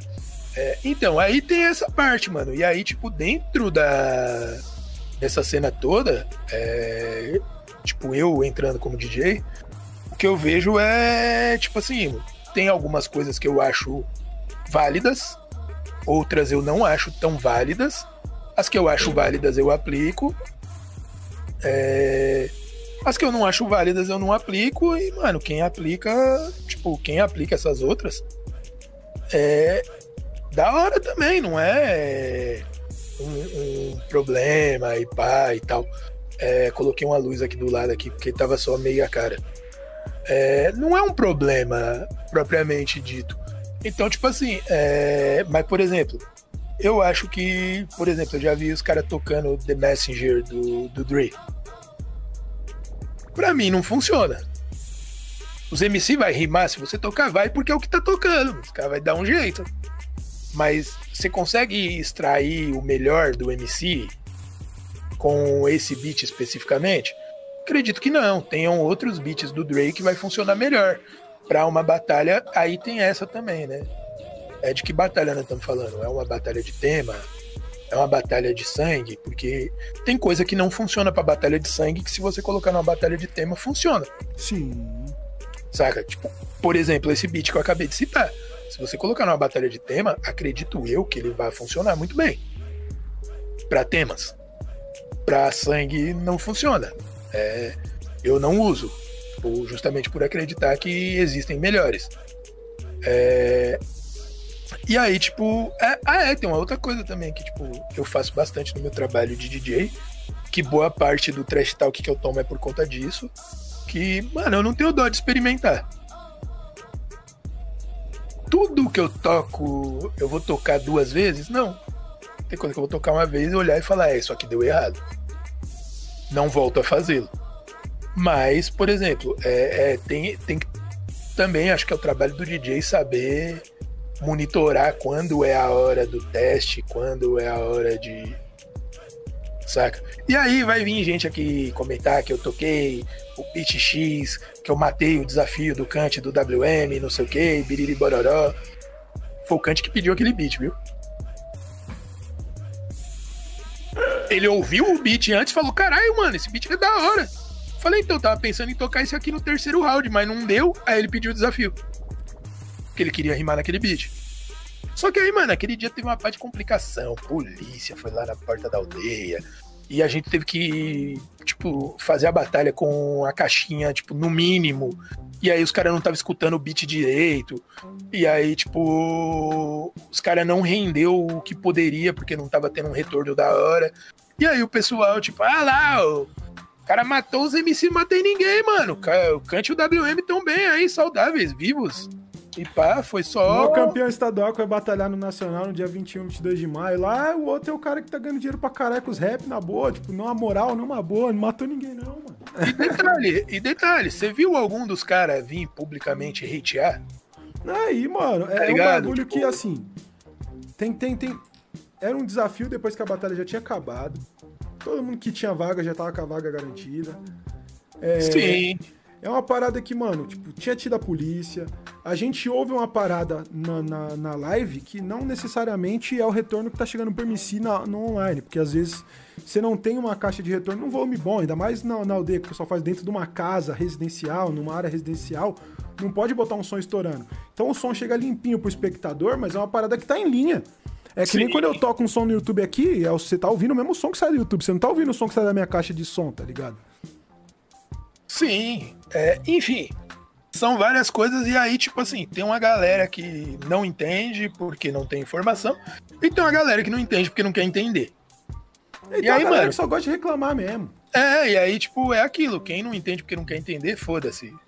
Você não é o foco do meu trabalho, o foco do meu trabalho é os MC, é, o foco do meu trabalho são as pessoas que acreditam que batalha é uma cultura da hora e que realmente, tipo, vivem é, a cultura de batalha. Tipo, você que gosta de reclamar, meu, você foda-se, você não é importante. Saca? O importante é, é- são os MCs, o importante são as organizações, o importante é quem, tipo, verdadeiramente vive o bagulho, independente da forma com que vive o bagulho, porque o público também vive o bagulho. Saca? É, o público não tá rimando, o público não tá é, tocando, não tá organizando muitas vezes o evento, mas também vive o bagulho. O público acompanha, o público comenta, o público assiste, reassiste, o público cola lá no dia, grita. Sim, Saca? é. O público, O é público- parte do espetáculo. O público do rap é o coração do rap. Esses cantozinhos de merda, vê se nos decepciona, porra. Já diria o crioulo, né? Sim, Mas é, o público, ele é muito necessário, porque é uma batalha de MCs, cara. E MC, MC nada mais é do que conduzir o público. A algo, né? exatamente. Então, sem público, como que você é MC? Não existe. Exatamente. É, então, tipo assim, é... Mano, eu entendo que, tipo, é, é, tem lugar que cabe experimentação, é, que inclusive a gente tava trocando ideia sobre o esquenta de 5 anos é, da BDA. Eu falei com o Lucão, eu falei, mano, aqui não cabe experimentação. Aqui nós tem que fazer um bagulho cabuloso. Nós tem que chegar com o melhor set, dentro das possibilidades, porque tem várias paradas que não pode. Pra quem reclama, tem coisa que não dá pra tocar em live, que derruba, a live Sim, cai, saca? E aí, tipo, muitos clássicos, a gente tá tentando ver como é que faz pra poder utilizar essas paradas, porque é importante, faz parte da história, a gente gosta, mas tem coisa que por hora tá brecado, e aí não há muito a ser feito. A gente, infelizmente, tem que trabalhar só com o que está disponível e aí a gente vai fazer o melhor possível dentro da disponibilidade. Total, total. É, Enfim, eu sou um dos caras que experimenta muito e aí eu tomo muito trash talk por causa disso. Eu sou um dos caras que traz muita coisa antiga também e o público mais novo, trampar na aldeia tá sendo foda por causa disso, porque tipo, a maioria do público da aldeia é molecaiada que eu começou a ouvir rap, mano, recentemente. Alguns Cara, nem mano. ouvem, só curte batalha. Quando você tá chegando na aldeia, era a próxima pergunta que eu ia te fazer, né? Como é que Sim. foi começar a trampar com a aldeia? Tipo, como, de onde surgiu o convite? Como que foi essa negociação aí pra você virar o DJ fixo de todas as segundas e quartas-feiras? Mano, e como que é... essa experiência de trampar lá com os caras toda semana? E Isso- como está sendo pro seu trabalho, né? Isso começa, mano, quando a gente fez a seletiva no a seletiva do estadual de 2018, lá na onde era feita a aldeia, lá no estacionamento do ginásio. Nossa, um dia frio para um caralho que não era pra ser frio, porque tava sol, aí eu fui sem blusa, não tinha blusa e passei mó frio. E lá não tinha um bom lugar para ler um livro também, que era um estacionamento. É, então, é, e, e ficou frio porque pediram pra eu tocar Bro Faz Sol e eu não toquei, foi por isso que ficou frio. Então, culpa dia é se revoltou. É, Por isso que no- nos sons da rua você tocou, né? é. Aí aconteceu Aí- o quê? Vem Daval, caiu o palco. É, então, é triste. triste. Triste demais. Enfim, aí, mano, foi a- tipo assim, quando eu fui pra lá, tipo. É, é, quando eu fui pra lá em 2018, era tipo assim. é, os moleques sabiam que eu existia, eu sabia que os moleques existiam, mas a gente não tinha formalizado uma ideia. Não tinha trocado ideia assim, sentado. Eu sabia que tinha o corre dos moleques lá e não tinha colado para ver o corre dos moleques antes por causa de fatores que eu não tenho controle. Tipo, eu precisava estar em outros lugares para fazer minha grana, para e, tipo, 2017 eu tava com boteco, não tinha como eu sair muito da quebrada. Enfim, e nos anos anteriores era aquele corre, né? Você tinha que estar tá fazendo coisas e. Você tinha que estar tá fazendo coisas no hip hop e coisas para pagar as contas. É, então, tipo, não sobrava muito tempo e da onde eu moro é meio. Hoje ainda não é diferente, tá é. bom? Se você é dono de uma página de batalhas aí, de, de memes e gosta de criticar as organizações, pense que a maioria deles são como nós. Temos que ter dois empregos, a gente trabalha 12 horas fora, depois ainda tem que organizar uma batalha. Eu acho que é um bom momento para eu falar sobre isso. Ah, um beijo, a pandemia tá aí, tá muita gente desistindo, muita gente aí sem ter o que comer. E você se preocupando em xingar quem faz acontecer. Amém. Entendeu, filha da puta? Vai no cu, mano. Eu tô bravo com esse bagulho que você não tá nem ligado, tio. Tô bravo de verdade, mano. Tô bravo de verdade, de verdade mesmo, mano. Tô mais bravo do que daquela treta lá do Twitter daquele dia. Você não tá. Mano. Vai se foder, viu? Ai, caralho. Vamos voltar pra ideia. Enfim. É... Aí, mano, colei lá a primeira vez. Conheci os moleques pessoalmente. Depois disso, por conta do portal Batalha de Rima, a gente começou aí no QG entrevistar os. O, entrevistar os MCs e tudo mais. E aí a gente foi aproximando as ideias e, e foi começando a trocar mais ideia e tal. E aí, por conta de algumas situações que aconteceram, tipo, de tipo, ah, o DJ teve problema, não deu pra vir. Aí, tipo, os caras dão um salve. Ô, oh, mano, tem como você. Não, na primeira me convidaram com antecedência. Tipo, o DJ avisou com antecedência que não ia poder estar. Tá. Acho que o Dunda, se não me engano, ele ia viajar pra gringa. E aí ele não ia estar. Tá. E aí o Lucão falou, falou, mano, quer fazer uma edição com nós? Aí eu fui lá, fiz uma edição na praça. Aí depois disso, é, a gente fez uma primeira edição na praça. Depois eles me chamaram para fazer acho que mais uma. Aí me chamaram para tocar na festa. É... Na festa de um ano eu não colei, na de dois anos você batalhou, nós tava lá, tipo. Só que nem deu pra trocar ideia com ninguém, porque o bagulho tava muito a milhão, né? Tava difícil aquele dia. É... Aí na de três anos eu fui convidado para fazer um set de abertura. Eu nem toquei na batalha, nem porra nenhuma. Só toquei na abertura, fazia os intervalos entre uma batalha e outra, soltava umas músicas ali enquanto organizava a próxima atração e tal. E aí depois disso, eu acho que assim, meu, a, a, a edição mais emblemática para mim, assim, de fazer aldeia na rua, antes de eu trampar com os caras, foi. Foi no dia do Mineiro. Que esse dia foi foda por causa de tudo que tinha rolado, que foi inclusive no dia do velório do Mineiro, no dia que sepultaram o Mineiro. É, e aí eu fui lá fazer uma batalha em homenagem ao Mineiro e. Mano, e aí a gente sempre tava trocando ideia, tipo, nesse meio tempo, sempre tava trocando ideia. Eu, o Lucão, nós joga LOL junto, tá ligado? Nós sempre tá jogando um LOLzinho. E a gente sempre ficava trocando ideia. Fala, oh, mano, vamos fazer um bagulho junto qualquer hora. Oh, vamos fazer, vamos fazer, vamos fazer, vamos fazer. E aí, mano, sempre ia nessa de vamos fazer, vamos fazer, vamos ver qual é a possibilidade e tal. E aí, tipo, no ano passado, no meio da pandemia, um pouco antes disso até, aí os caras me. Tipo. O, Salvador começou a estourar. E aí o Salvador precisou montar a equipe dele para trampar, para fazer show e o caralho. E aí, Tisse, que era DJ, porque o Dunda já tinha abrido mão, né? Ele tinha saído para se dedicar nas paradas de break dele. Pra quem não sabe, o Dunda é DJ de batalha de break, ele é um dos caras forte aí na cena do break brasileira.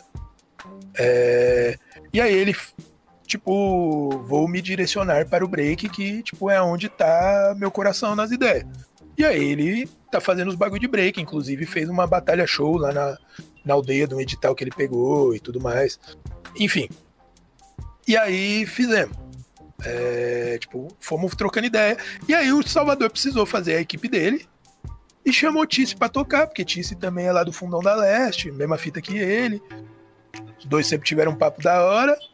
E Tice fechou para tocar com o Salvador. E aí, tipo, começou a não consegui estar na aldeia, né? Por, por incompatibilidade de agenda e tudo mais e tal.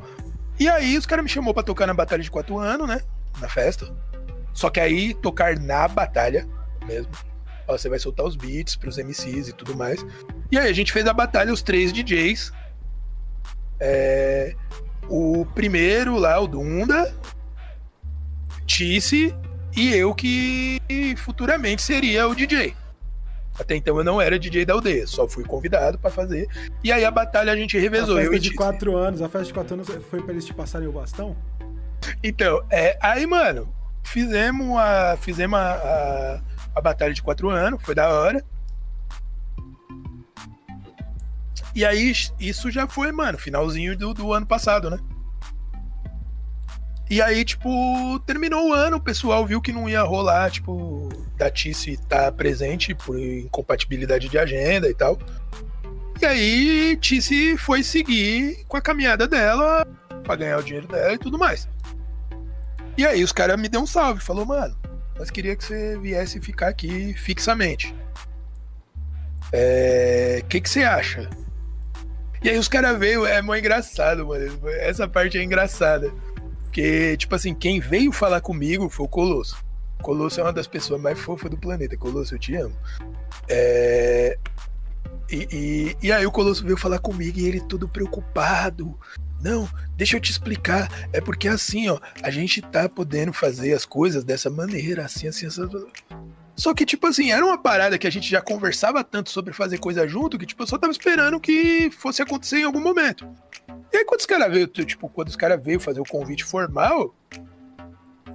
É. Ah, não, que a gente queria que você viesse trampar aqui. Falei, tá bom, quando eu começo? Os caras, não, mas eu tenho que te explicar. Não, mas tá bom, mas quando eu começo? Não, mas é porque tem um. Tá bom, Colosso, eu já entendi que tem um monte de detalhes em a ver. Eu preciso saber quando eu começo. Não, mas você não ouviu os detalhes. Mano, eu quero trabalhar com vocês. Quando eu começo, os detalhes a gente discute no caminho. E foi, tipo, foi, foi a ideia foi exatamente assim. E aí depois ele falou: não, ó, as condições que a gente tem para trampar é essa, o que a gente consegue fazer é isso, assim assado. E aí a gente queria que você fizesse. É... Ah, é, antes disso, antes da gente formalizar o convite, eu toquei em uma BDA digital também. Os caras queriam testar como que era ter uma BDA digital com o DJ mesmo. Porque eles usavam bot e tal. E o menino João, que ficava na responsa do bot. E de outras responsas do Discord da aldeia, inclusive, Joãozinho, você é da hora. Salve, o moleque faz mó trampo pra organizar o Discord. E, mano, você já entrou lá no Discord da aldeia? O bagulho parece uma cidade, mano tanto de coisa que tem, o tanto de gente, e é tudo organizadinho, bonitinho, separadinho, tá ligado? Tipo, é, é uma gestão que envolve um trampo pesado. Pessoal, ah, moderador de Discord é mó mamão. Não, Não. o de lá, o de lá, no nível organizacional que tá, é, o João e o Luan, tanto que são duas pessoas trampando no Discord. É, o João e o Luan, tipo, eles trampam muito e muito bem, porque o bagulho, tipo, mano, se você entrar lá, são, tipo, meu, tem uma, um monte de sala, um monte de subsala. E aí, tipo, tem seletiva e, e semanalmente pra ver quem vai estar tá na BDA digital e tal. E aí os caras queriam fazer uma experiência com DJ e eu fiz uma experiência. E rolou até que bem, tipo, tirando a minha internet que deu uma ramelada no meio do caminho. E aí os caras me chamou, falou, mano, o bagulho é o seguinte, nós queríamos que você viesse pra cá, mas não quer que você faça as duas BDA, a presencial e a digital tranquilo. Não, mas vai ter que fazer aqui da casa. Tranquilo. Problema nenhum. E aí nós estamos fazendo lá, tanto a digital quanto a, a presencial. A digital a gente tá com uma equipe um pouco maior, né? Porque Feijó tá lá com nós. Salve Feijó! Porque como é digital, ele pode fazer remotamente, ele não precisa estar em São Paulo para apresentar, então ele apresenta da casa dele. Feijó, vereador de Vitória, para quem não conhece. E aí, tipo. Conhece todo mundo, maluco, velho? Não, ele é foda, ele é foda. Ele é foda. E ele tá organizando um QG lá dele lá. É, novidades em breve aí. Pós-pandemia vai ter QG do Feijó aí nas pistas. É, ele meio que já tem, né? O que, no, no, quando a gente fez o Nacional lá, ele recebeu lá, tipo, Karen, Merak, WM. Não, então, mas aí agora ele tá estruturando de forma organizada, tá ligado? É outra situação. É, e aí, mano, é, é, tipo, e aí a gente começou a trampar. É, aí comecei fazendo a batalha segunda, é, comecei fazendo a, a BDA digital. E, mano, é da hora que são duas realidades completamente diferentes e é o mesmo bagulho, tá ligado? Tipo, é, tem, tem o, o Discord da, da aldeia. E a cena de batalhas de Discord no geral é uma cena a parte da cena de rua, tá ligado? Sim. São outras pessoas, e aí tem uns caras que já é, tipo, estabelecido dentro da, das batalhas de Discord mas que não tiveram oportunidade de batalhar na rua ainda e tal. E aí rola um trânsito de tipo, convida... pessoas do Discord são convidadas a batalhar é, na, nas edições presenciais. Aí tem tipo Rian, Atlas, Devilzinha. Devilzinha que a Devilzinha foi a única pessoa a batalhar em todas as batalhas que acontecem dentro da aldeia. Porque ela já batalhou na batalha de regular de segunda, ela já batalha na, D, na BDA digital, inclusive ganhou a última ontem. É... Ela batalhou na Batalha das Venenosas. Ela Quase só não ganhou. a vaga pro Nacional ainda, tipo, na repescagem do Nacional do ano passado. Exatamente. E batalha lá no Coliseu. Devilzinha, mil grau, procurem saber. É... E... e aí, tipo assim, mano, a gente começou a fazer esse trampo. E aí, mais recentemente, isso não foi anunciado publicamente ainda, vou anunciar aqui. Põe música de suspense aí. Tenho que preparar esses bagulhos. É... Ah, se eu tivesse com a controladora ligada, eu até conseguia fazer alguma coisa. Mas não tá, e, e aí falha minha. É... Enfim. É... E aí, mais recentemente, é... eu tô assumindo Aldeia Records também.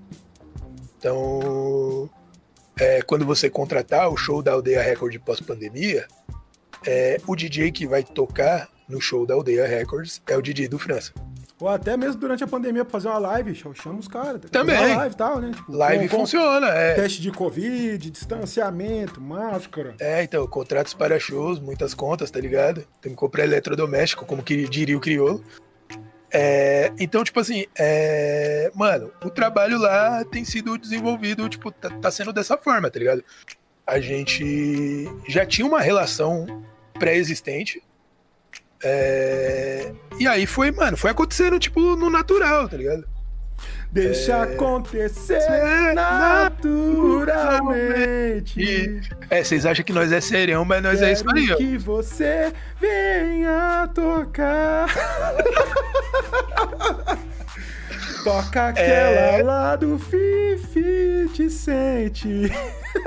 Nossa live você vai derrubar. Então, aí, mano, é, aí, mano, aí, tipo, tô lá, tô empregando um pouco do. Como diz o Lucão, tô empregando um pouco do, do França Lifestyle. É, o Lucão fala que a forma com que eu ajo, falo e me comporto frente a situações é um lifestyle.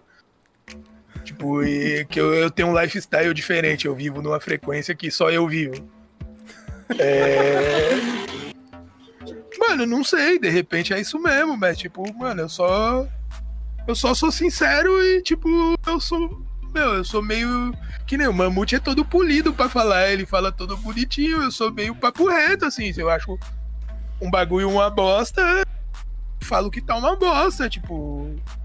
Então, assim, você que está ouvindo isso aí em algum momento, é, pensar em pedir minha opinião sobre alguma coisa, esteja preparado para ela, porque eu não sei. Não é que eu faço porque, ah, a cuzão gosta de diminuir os outros.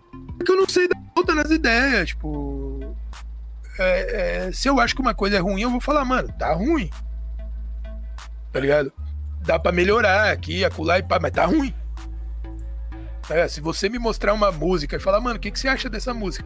E eu achar uma bosta, eu infelizmente, ou felizmente, sei lá, vou virar para você e falar, mano, eu acho que desse jeito tá uma bosta. E aí, se eu achar que tem alguma coisa que pode ser melhorado, com certeza eu vou, tipo, me, é, é, apresentar isso que pode ser melhorado. Isso partindo do meu ponto de vista. Eu não sou dono da verdade, eu não manjo tudo de tudo. Então, se eu falar que uma coisa tá uma bosta e outra pessoa falar que tá da hora, pode ser que a outra pessoa esteja certa, pode ser que eu esteja certo, pode ser que nenhum dos dois esteja certo. Saca? Esteja é... né, mano? Tipo, é diferente. Pode ser que não esteja uma bosta, nem esteja muito bom, esteja mediano. Saca? Tipo, então é, é... Mas assim, se, se me pedir opinião, esteja, esteja preparado para tomar uma no meio, porque provavelmente é o que volta. Ou positivamente, ou. Tá ligado? É, por exemplo, é, vou, vou, usar um exemplo aqui. Nós tava lá no estúdio e o Bigão tava lá, trocar umas ideias, ver umas possibilidades de gravação, de, de coisa pra ele trampar, umas paradas que ele queria gravar e tal. E aí eu peguei e falei, é Bigão, eu acho que uma referência da hora para você trampar seria isso aqui. E aí eu mostrei para ele uma música que eu achei que de repente bateria com o estilo dele. Falei, ó, por aqui você consegue fazer uma coisa que não é muito antiga, nem é uma mescla de tudo e eu acho que fica legal de repente você partir dessa estética aqui para desenvolver um trampo. Aí o Bigão virou para mim e falou, mano, eu acho essa estética da hora, mas tem a questão das palavras, porque isso aqui que você tá mostrando é gringo e as palavras no inglês funcionam melhor para fazer certo tipo de rima e tudo mais, e biriri bororó. Então, mano, eu acho que nem vai rolar.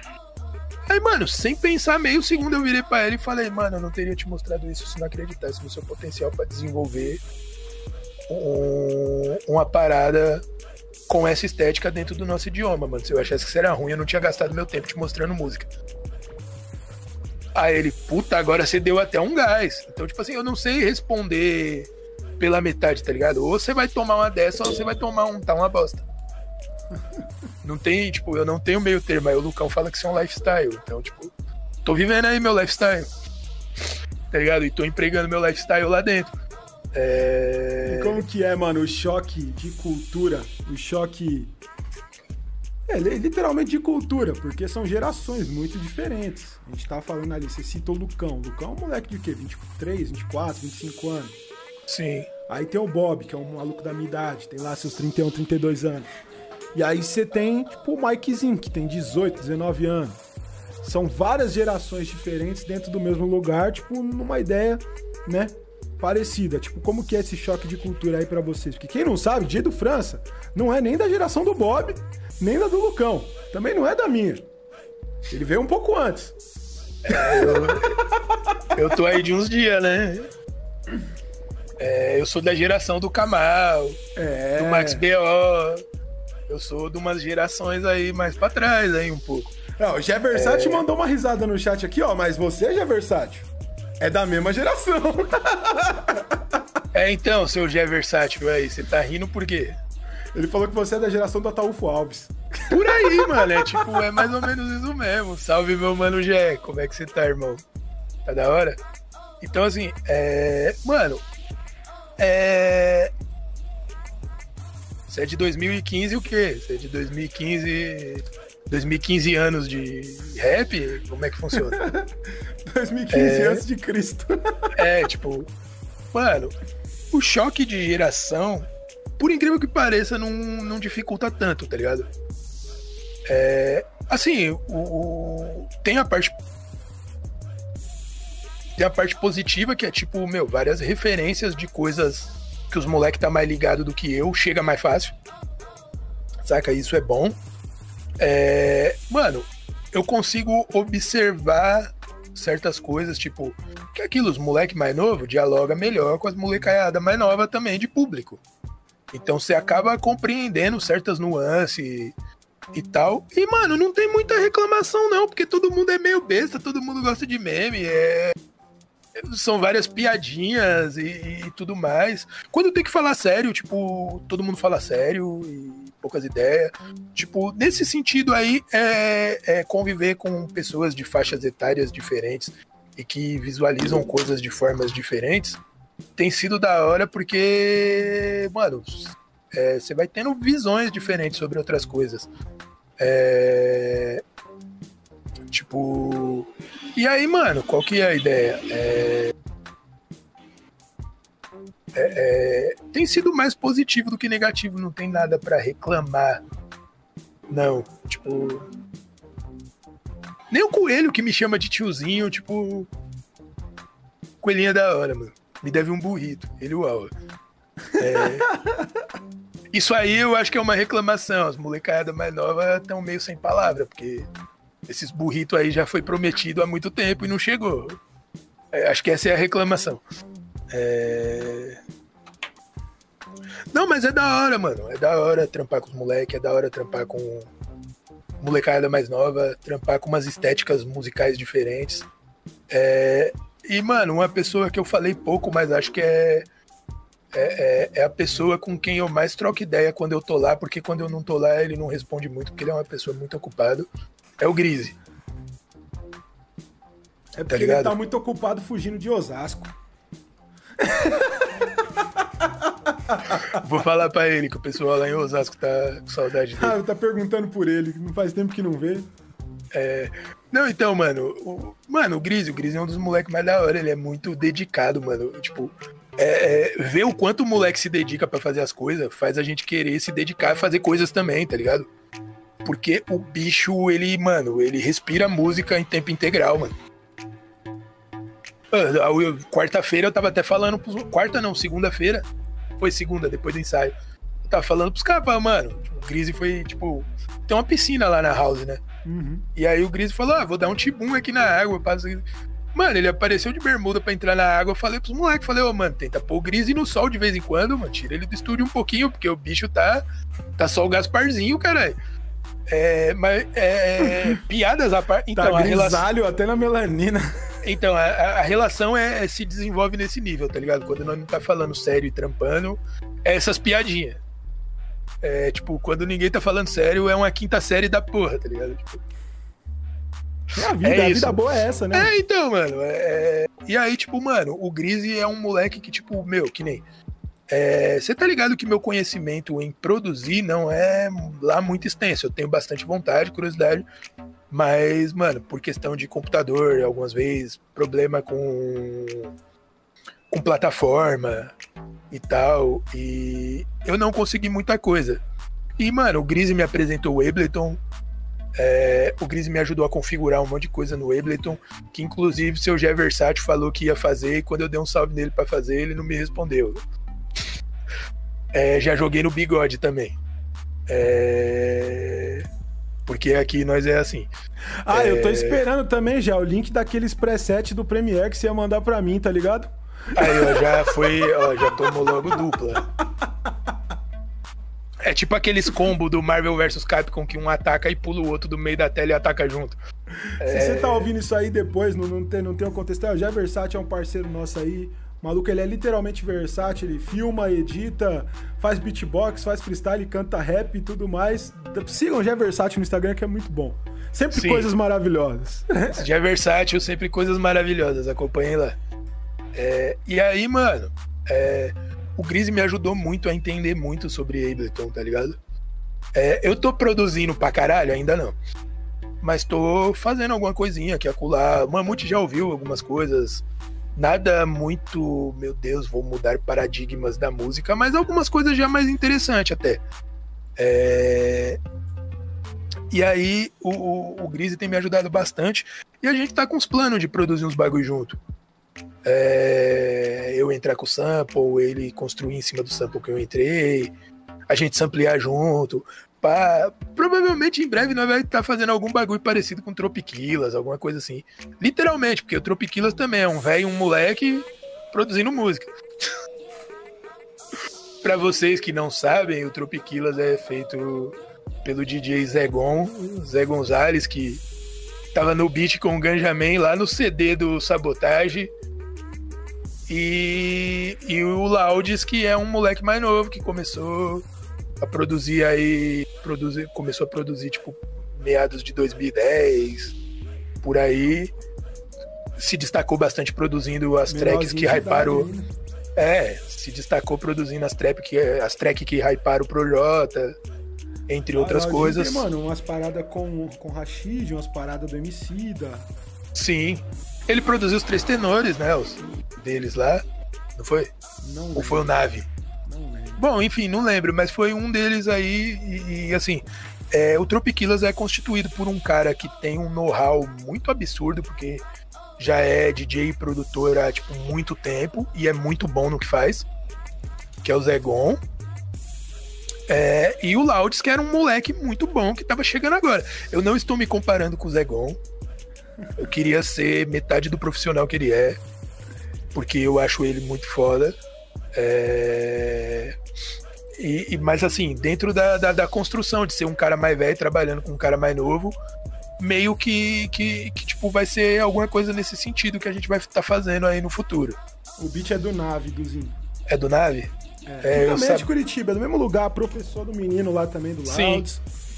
É, e aí, mano, é, a gente conversa muito sobre beat, eu mostro umas referências de sample pra ele. É, e a gente tá, tipo, mano, ensaiando de fazer alguma coisa. Vai sair em algum momento. É que agora tem coisas para organizar, tem outras paradas rolando. Mas em algum momento vai sair. E aí, por conta do, do Grise, é, tá me ajudando muito nessa parada de produção. É, ele até me passou uma parada que aí eu já vou puxar pro próximo assunto, que eu acho que era o próximo que você ia tratar. Qual que era o próximo que você ia tratar? Fala aí pra ver se é o mesmo. É a estética dos beats de batalha. É, então entra nisso. Entra nisso. Que aí então eu vamos já... fazer o seguinte: eu vou tocar um comercial e aí a gente entra nesse assunto. Certo. Ah, não saia daí.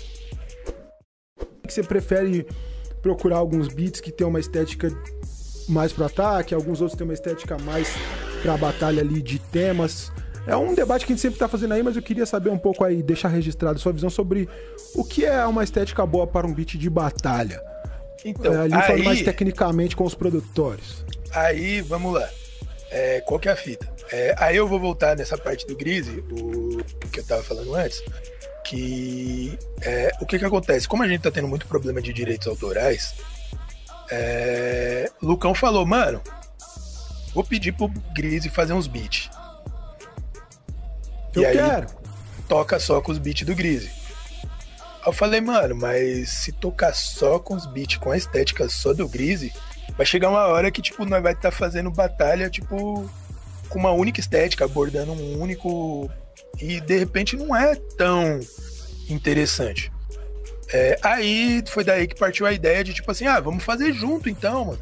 Porque o Grise faz um sozinho, e aí vocês fazem um junto, já vai ter uma variedade maior.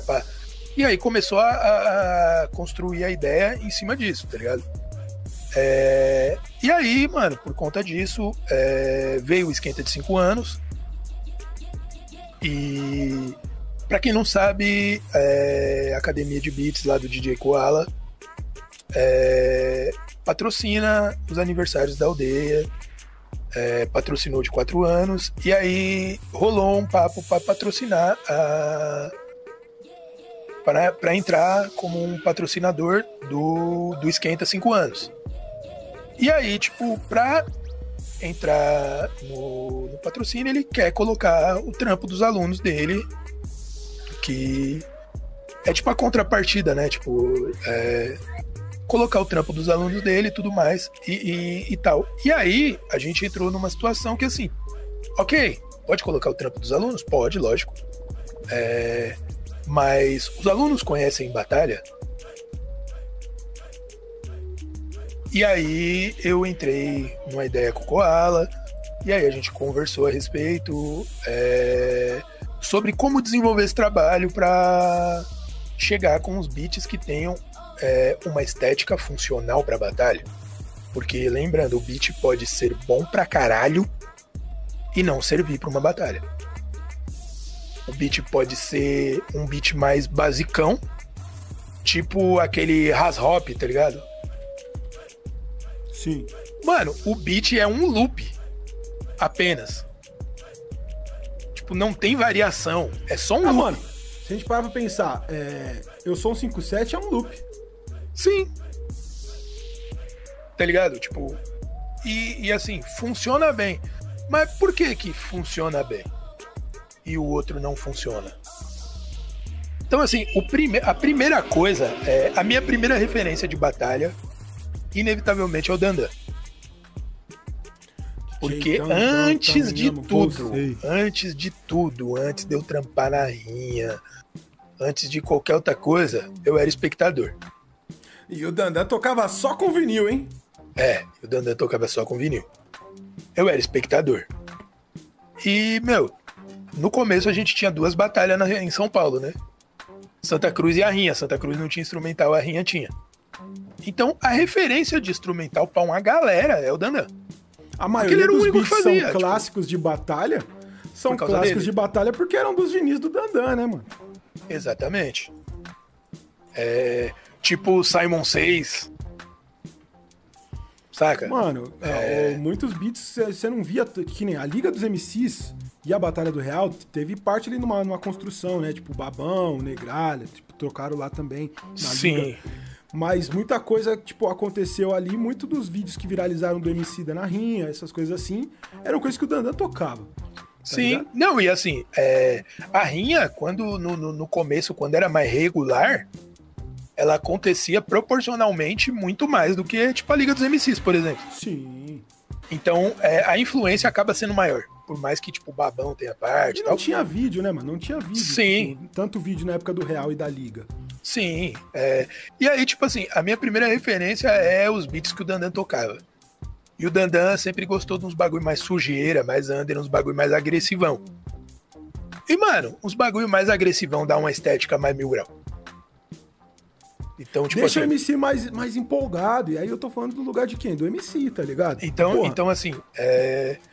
a primeira coisa é... dentro da estética de batalha. É o beat não ser eu... fofo que eu prezo é que o beat tenha, é, tenha alguma agressividade. E não necessariamente é, é, Porque, por exemplo, tem gente que acha que, tipo. Só é agressivo. Tipo, por exemplo, um beat swingado não pode ter uma agressividade. Saca? Tipo. E, e, dá para ser agressivo de várias maneiras. Então, Sim. tipo, por exemplo, o Rumble do Kendrick Lamar eu acho um beat agressivo. Eu também. Saca? Genei também. Simon 6 do Faraon Monk é agressivo. É, aquele static do The Left é agressivo. Sabe é... qual que é o é. static? Eu, aquele do. Eu não sei quem é esse mano, não. É, tem aquele do Big também que eu gosto muito, que eu falo que é o meu, o meu beat. Dead War? Dead Wrong. é, mano, eu gosto do Big, eu gosto. Eu gosto, inclusive, mais que esse, eu gosto do. Tem Crack Commanders. Eu gosto dele, eu gosto. Mano, do Big eu, eu, gosto de quase todos. Eu acho que um dos. O Juice é um beat que você não poderia tocar numa batalha. De sangue. Numa batalha é, de tema até vai. Mas você tem, mano, tipo, muitos beats do, do, do, é, Essa estética New York é uma parada que me agrada muito na batalha. Sim. É, por exemplo, eu gosto de tocar bastante Premiere. Saca? Uhum. É... E, e, e, aí, mano, assim, é, várias. Dá pra ser agressivo de várias maneiras. Por exemplo, o Só Sangue Bom do Taíde é um puta beat agressivo. Sim. E ele é todo swingado.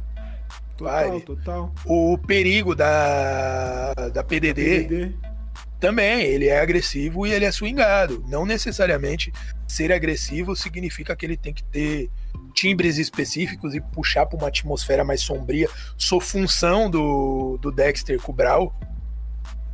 É um puta swingão e é agressivo, ele é pesado. Você toca ele... lá da SP Funk, é do Passar Mal Não Vale, não é? Não, é que eu toco da SP Funk. Tem atmosfera e nossa música que eu toco bastante. Não, você, e você tem. tem do, do Passar Mal não vale, não era? Não, Passar Mal não vale, mas Passar Mal não, não bomba. Eu mas toco. É não, então eu toco Fúria de Titãs, que é agressivão. É... Tem o outro do, do mesmo disco, do, do, do, primeiro disco do SP Funk, que agora eu não vou lembrar o nome. Inclusive, queria deixar aqui meus agradecimentos e minhas estimas de melhoras aí pro DJ QAP, que Sim é um dos grandes produtores do rap nacional e aí tá passando por algumas dificuldades aí em relação à saúde. É, quem puder colar lá, eu não sei se ainda tá recebendo sangue na doação que ele pediu, mas de qualquer forma, se puder doar sangue, doe. Se ele não tiver precisando mais, alguém vai estar. Tá.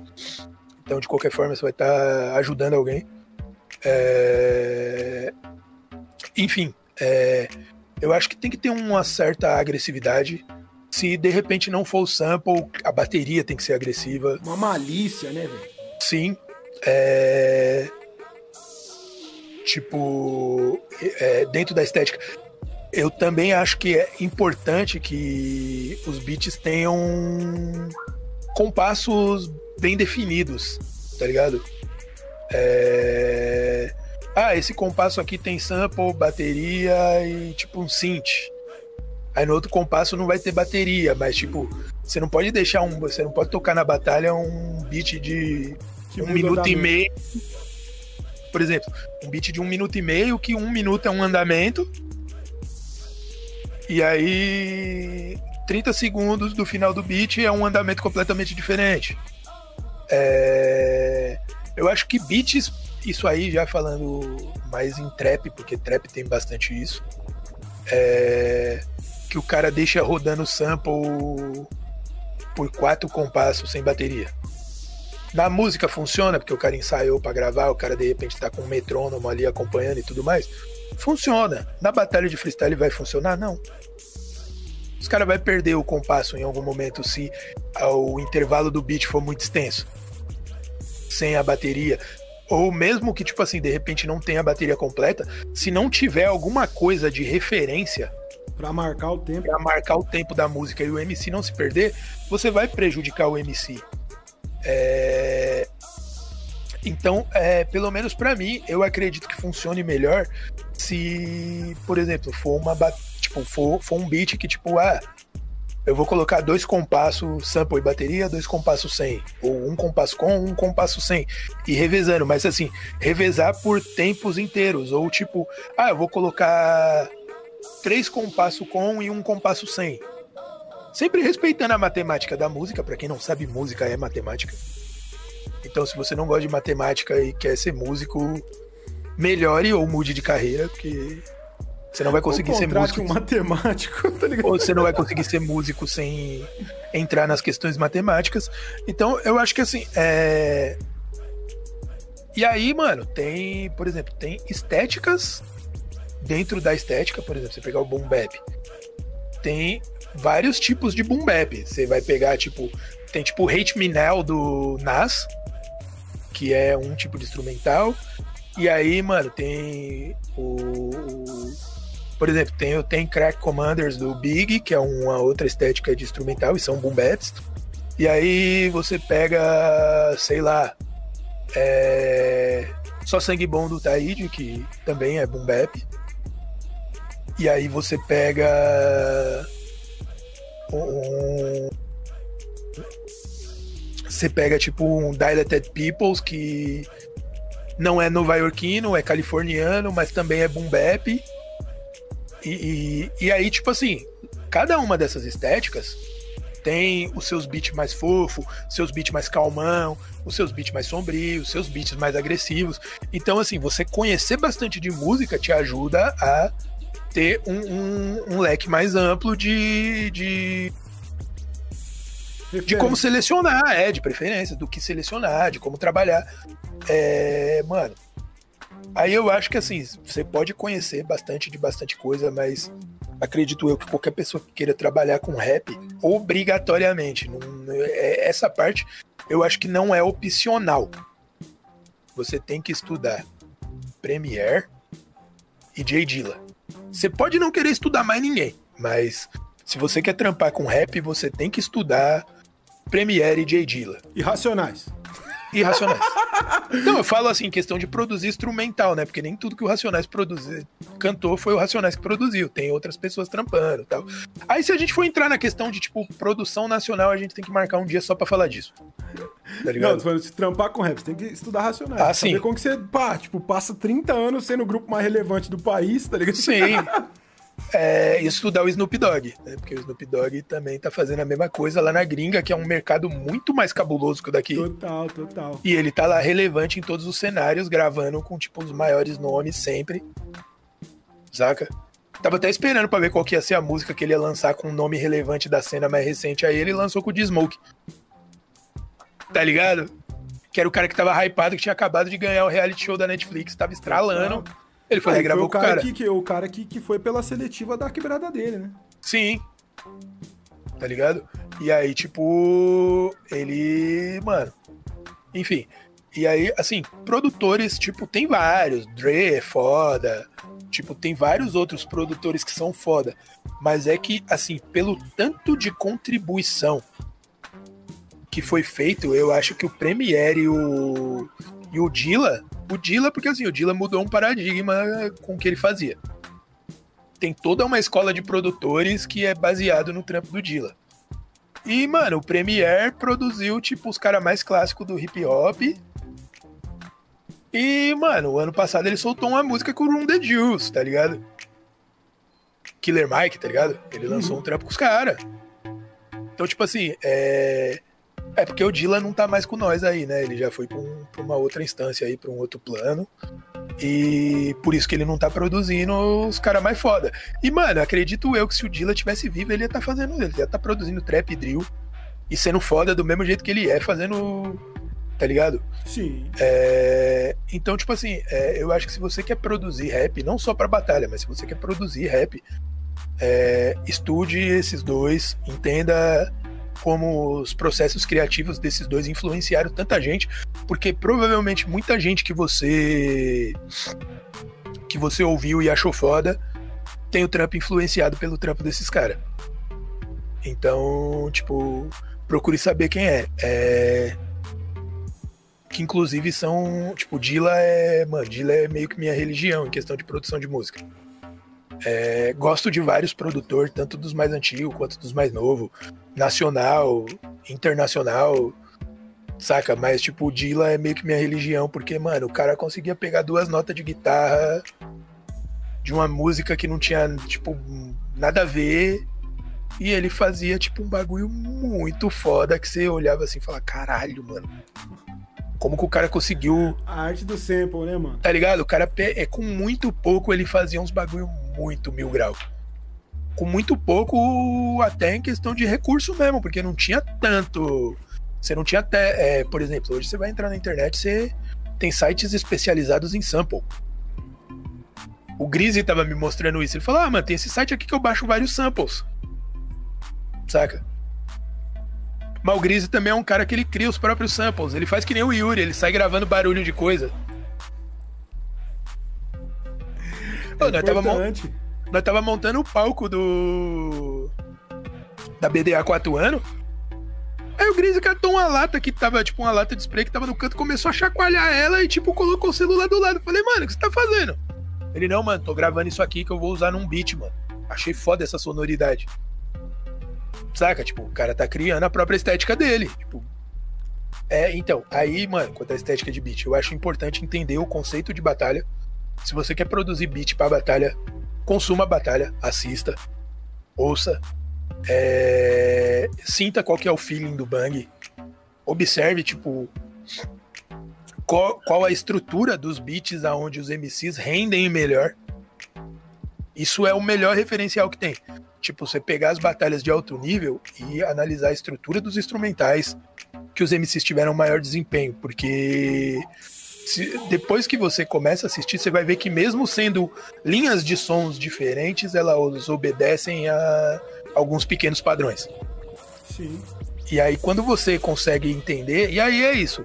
Vou ficar falando muito, não. Vai lá pesquisar um pouco, que também e Ninguém aí, tá mano, aqui pra entregar nada de bandeja, né? Vou dar a dica aí, a dica de ouro então, ó. Quer produzir pra batalha? Compre o meu curso brincadeira. Mas um lugar bom assim para pegar umas referências de produções de beats que foram feitos pra batalha é o que? É FMS.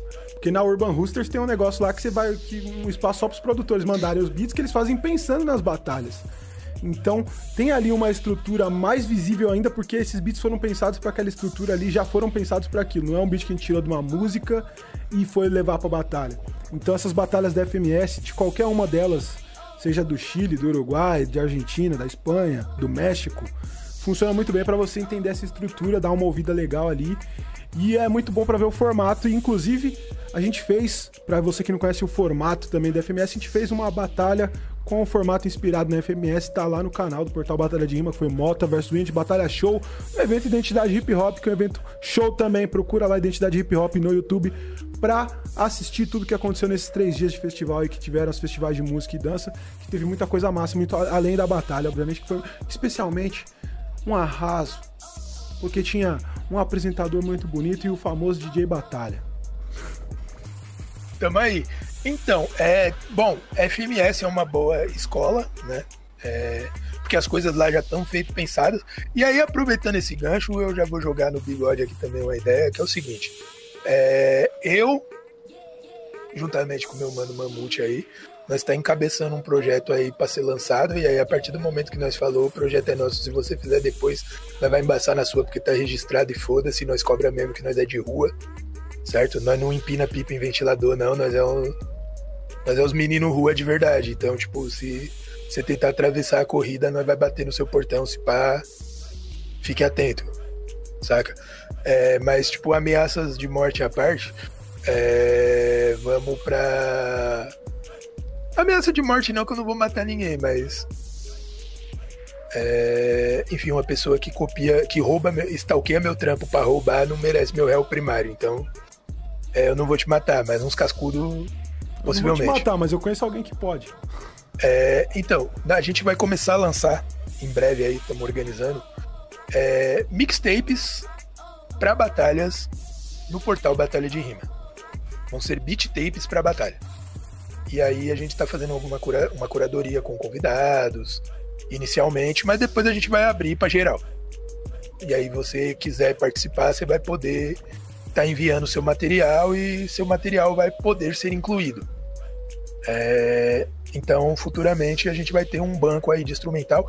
E detalhe, todos os instrumentais que forem saindo das beat tapes vão ser instrumentais que serão introduzidos nas batalhas aonde eu atuo. Seja BDA, seja BDA digital, seja circuito paulista, seja sons da rua, sons som das ruas. Sons da rua, é isso mesmo. Sons da rua, é, eu sempre confundo por causa do vinil. Eu também. É, seja sons da rua, seja a batalha da sua quebrada que você me convidou para tocar na escola também. É, nós é mais acessível do que parece a princípio. É, então, assim, é, esses beats eles não vão ser só, ah, nós vai colocar numa playlist ali e acabou. Eles vão ser introduzidos na cena de batalha. É... E vão estar disponíveis para usar no Spotify, no YouTube. E aí, se você quiser treinar na sua casa, no Spotify, no YouTube, vai estar lá disponível. Se você for fazer a sua batalha, está começando uma batalha na sua quebrada e você não tem, é, de repente, um, um DJ com equipamento e tudo mais, você vai precisar de uma caixinha e tudo mais, os beats tá lá, mano. Você vai poder usar. Se você tiver um Spotify Premium, você vai poder usar do seu celular direto conecta seu celular na caixinha e aí você consegue ter um controle de qual vai ser tocado, porque você tem ali a mão ali para você poder discotecar é, no YouTube, mesma fita, saca? É, eu falo do premium porque senão tem que esperar a propaganda, né? E aí, é, de repente, a batalha não pode fazer um investimento de mil reais num equipamento, mas pode fazer um investimento de 16 conto numa conta premium. Assim, a gente sabe que vocês vão baixar do YouTube e colocar no cartão de memória mas a gente preferiria que vocês tocassem direto do YouTube ou direto do Spotify, por quê? Porque aí os produtores vão, vão ser ali é, monetizados pelo por esse play. Porque tem isso também, não é um bagulho que a gente tá fazendo só para ganhar hype. Também tem essa ideia de contribuir com produção nacional, né? Exatamente. Então, quebrada, é, em breve vai estar tá tendo uma variedade maior de beats e vamos começar a pensar sobre. E aí eu vou voltar na ideia da estética, porque eu comecei lá no começo, eu falei do, do Koala e do, da questão dos cinco anos, do, do esquenta de cinco anos. E aí a gente entrou numa conversa e o que que acontece? É, semana que vem a gente vai fazer uma live lá, aberta ao público, quem quiser colar cola. E a gente vai fazer um trabalho inicial sobre a questão dos instrumentais na batalha é, com os alunos dele. Depois disso, a gente vai fazer um trabalho mais aprofundado, que aí é só com os alunos. E aí, se você quiser, seja aluno do Koala, e aí você vai ter acesso ao resto. É... Pra gente produzir instrumentais que vão ser usados no Esquenta de 5 anos, feitos pelos alunos do Koala. É... Então, assim, a gente já está começando a desenvolver uma parada visando um mercado de produção de instrumental para batalhas. Porque, que nem o Mamute falou, ah, tem a FMS. A FMS vai vir pro Brasil em algum momento. Eu sei quando é, não. Porque eu não sou da FMS. Aí você tem que procurar a FMS para saber. É... Mas em algum momento vão. Porque assim, é um mercado. Eles estão expandindo. Peraí que tá cortando, cedo. Tá cortando, peraí. Fala aí. Aí. Ah, agora voltou, voltou. Então, é, provavelmente a FMS vai estar no Brasil em algum momento. É, e vai ser mais uma parada para ir para o crescimento contínua de batalha. É, da mesma forma que tem a BDA, que tem o Circuito Paulista, que tem o Nacional, que tem a Batalha do Cordeiro. Lembrando é... que o, o, Nacional ele já utiliza beats de produtores nacionais desde 2018, beats exclusivos, né? Que a gente tem lá, tipo, geralmente uma contribuição do Coyote, ou então lá do. Puta, não lembro o nome do, do outro estúdio, do Gifone, Estúdio Gifone. Tem várias pessoas que contribuem lá pro Nacional já, tipo, todo ano, dois ou três produtores que fazem os beats pra final do Nacional. E, inclusive, no ano passado, as estaduais foram todos com beats que eram do, dos outros nacionais antigos, né? Ih, mano, cortou de novo, pera aí. Ó, tô sexy mordendo a caneta. Voltou? Voltou. Ah, falei voltou e você parou de, parou, parou, de, parou, de, parou de vir seu áudio de novo.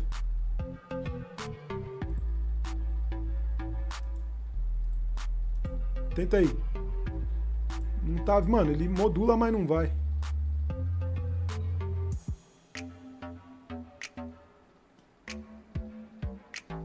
Voltei? Voltou, voltou. Mano, o Discord tá com as palhaçadas. Hoje fiz uma reunião mais cedo, tava a mesma coisa, mano. Ixi. Você fala, voltei, eu te escuto. Aí você começa a falar e, tipo, eu não te escuto mais.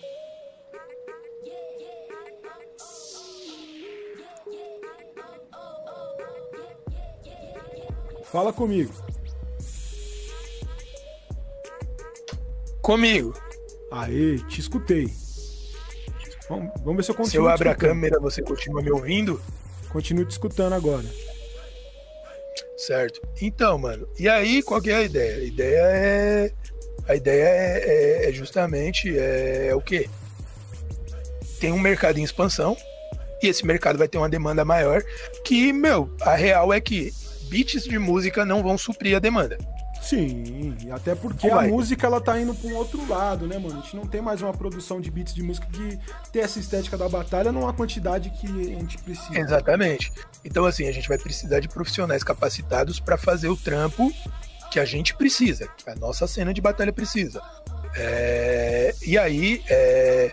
um, um, um pontapé inicial nesse sentido vai ser essa parada que eu e o Koala vamos estar tá junto com os alunos dele a princípio pensando uma estética para um evento específico.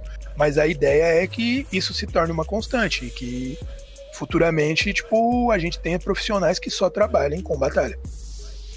Saca? É, que, tipo, profissionais que só se destaquem por fazer instrumentais voltados para batalha. Porque porque aí é aquilo também, né? As pessoas, tipo, vão ter a liberdade para fazer música do jeito que elas quiserem. É, a gente vai ter a liberdade para trabalhar com música e com batalha da forma que a gente quiser. Tanto para tocar música em batalha, quanto para instrumentais de batalha. E, meu, a gente tendo produtores especializados em batalha, a gente sobe o nível da produção. Saca?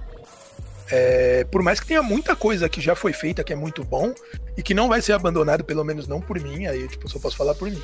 Eu pretendo tocar coisa antiga, coisa clássica sempre. Saca? É, clássico gringo, clássico nacional. Eu tenho muito menos instrumental do que eu gostaria de coisa clássica, principalmente dos nacionais, tá ligado? E eu tenho instrumental para um caralho. É... E aí, tipo assim, é... a gente vai fazer esse corre, saca? Que a gente vai startar a partir da terça que vem. Pra, no esquenta de cinco anos, a gente entrar com alguns instrumentais produzidos por pessoas que, tipo, focaram a produção daquilo para a batalha. Já separei umas referências, já separei uns textos, que eu desenvolvi uns textos, na real, para levar pros meninos com, com informação, com referência. E, mano, vai ser da hora, é uma experiência nova, ninguém nunca fez isso. Vamos ver o que acontece. É, vamos ver como se desenvolve. E assim, que nem o primeiro circuito que a gente fez em 2017, que a gente não sabia muito bem onde ia dar. A partir da primeira a gente vai desenvolvendo e, e vamos chegar para mais. Saca? É, sempre visando melhora, sempre visando qualidade. Então, assim, se de repente você tem uma, um interesse em instrumental de batalha, em cena de batalha e quer dar uma olhada em mais alguma coisa, terça-feira que vem, lá na Academia de Beats, vai estar tá tendo, né? vai estar tá discutindo a temática. Boa. É, cola lá.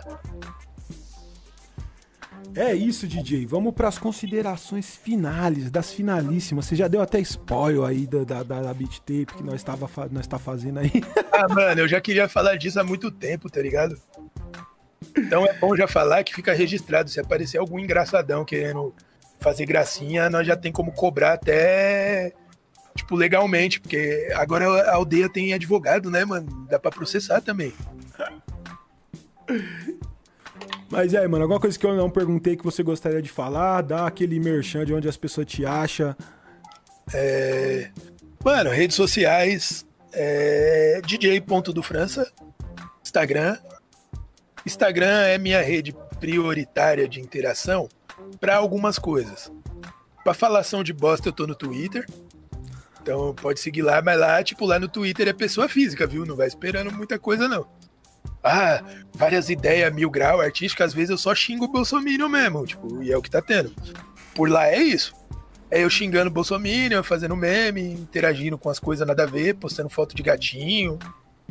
É pessoa física, é filhote de cachorro, é. Saca? É, mas assim, é, independente da rede que você pretender acessar, eu tô lá, eu respondo na medida do possível. É, mano, que você não perguntou que eu gostaria de falar, eu gostaria de falar para quem estiver assistindo isso, seja você organizador, fazedor de meme, público, seja lá quem for você. É, eu acho que a gente está indo para um momento meio esquisito dentro da história de batalha, aonde as pessoas acham que tipo respeito é dispensável saca? E aí as pessoas tentam passar por cima das outras pessoas. Que foi até um bagulho que eu tava trocando ideia com o Guri uns dias atrás, que na semana que a gente tava fazendo identidade hip hop, é, que a gente trampou, tipo, até no domingo, né? É, eu tava saindo de casa todo dia, 5 horas da manhã. E, tipo, chegando em casa, tipo, 7, 8 da noite com um trampo para fazer em casa e indo dormir tipo meia-noite para acordar 5 horas da manhã de novo. E aí, mano, chegou na segunda-feira eu tinha que fazer a batalha da aldeia, né? Eu cheguei lá, eu falei pros caras, falei, mano, vai dar merda. Eu tô mal de sono, eu tô mal de cansaço, eu tô meio no limite. Vai dar merda, alguma coisa vai sair errado hoje. E como eu já tinha previsto, saiu alguma coisa errada. E aí, mano, a, a reação das pessoas em relação a, ao erro foi um bagulho muito absurdo. O guri que foi prejudicado pelo meu erro, ele tava tranquilão. As pessoas que estavam assistindo que não foram prejudicadas de maneira nenhuma, quer dizer, foram prejudicadas em parte porque quando eu erro, quando o MC erra, quando alguém erra, é, diminui um pouco a qualidade do espetáculo e aí isso é prejudicial para quem consome o espetáculo. Mas, assim, quem foi atingido diretamente foi o guri que por. Meu, por competência dele, ainda conseguiu passar batido e ganhou a batalha assim mesmo. Mas era pra eu ter sequenciado o beat, e aí eu tava com sono, eu errei na hora de sequenciar, que eu dei uma pescada em pé mesmo, real. E aí o pessoal saiu, tipo, me martelando, tá ligado? Teve até uns comentários engraçados, eu dei risada de várias coisas. Teve um mano que falou que ia ganhar 10 mil reais de prêmio para me pagar um curso de DJ. Mano, já queria até o contato do mano pra ele chegar, pagar o curso, comprar um carro, tocar disco. 10 conto dá pra fazer bastante coisa, mano. É, tá ligado? Tem algumas coisas que é engraçado, é criativo, é. saca? Eu dou risada, mas tipo assim. Tem gente que cola nos comentários e fala, ah, se mata, podre. Saca? Tipo. E as pessoas não sabem nem quem é você, não sabem de onde você vê, não sabem por que, que você tá ali. É, e são pessoas que nunca saíram de casa, né? Sim, tipo, é. E aí não é só comigo, tá ligado? Tô falando comigo porque, tipo, é a experiência mais próxima que eu tenho, né? É a minha. Mas, por exemplo, é... as pessoas vão lá e descem o sarrafo no Lucão, por exemplo. Lucão é pilantra, o Lucão é isso, o Lucão é aquilo. Mano, o Lucão é sangue bom. É, e é aquilo, mano. O Lucão, eu, o Mamute, aquela fita do quarto round lá, os caras te moeram pra caralho. É, mano, o Mamute, ele tá à frente do circuito paulista? Tá. Mas o Mamute é só um ser humano, tá? Acerta, erra, igual você aí que tá aí na sua vidinha, fazendo as suas coisas cotidianas, que de repente tem menos relevância do que o trampo do Mamute, mas você também tá errando. A diferença é que não tem milhões de pessoas olhando você errar para querer te crucificar, mas você também erra. Então, se você também erra, não seja um filho da puta. Saca? Tipo, não seja cuzão.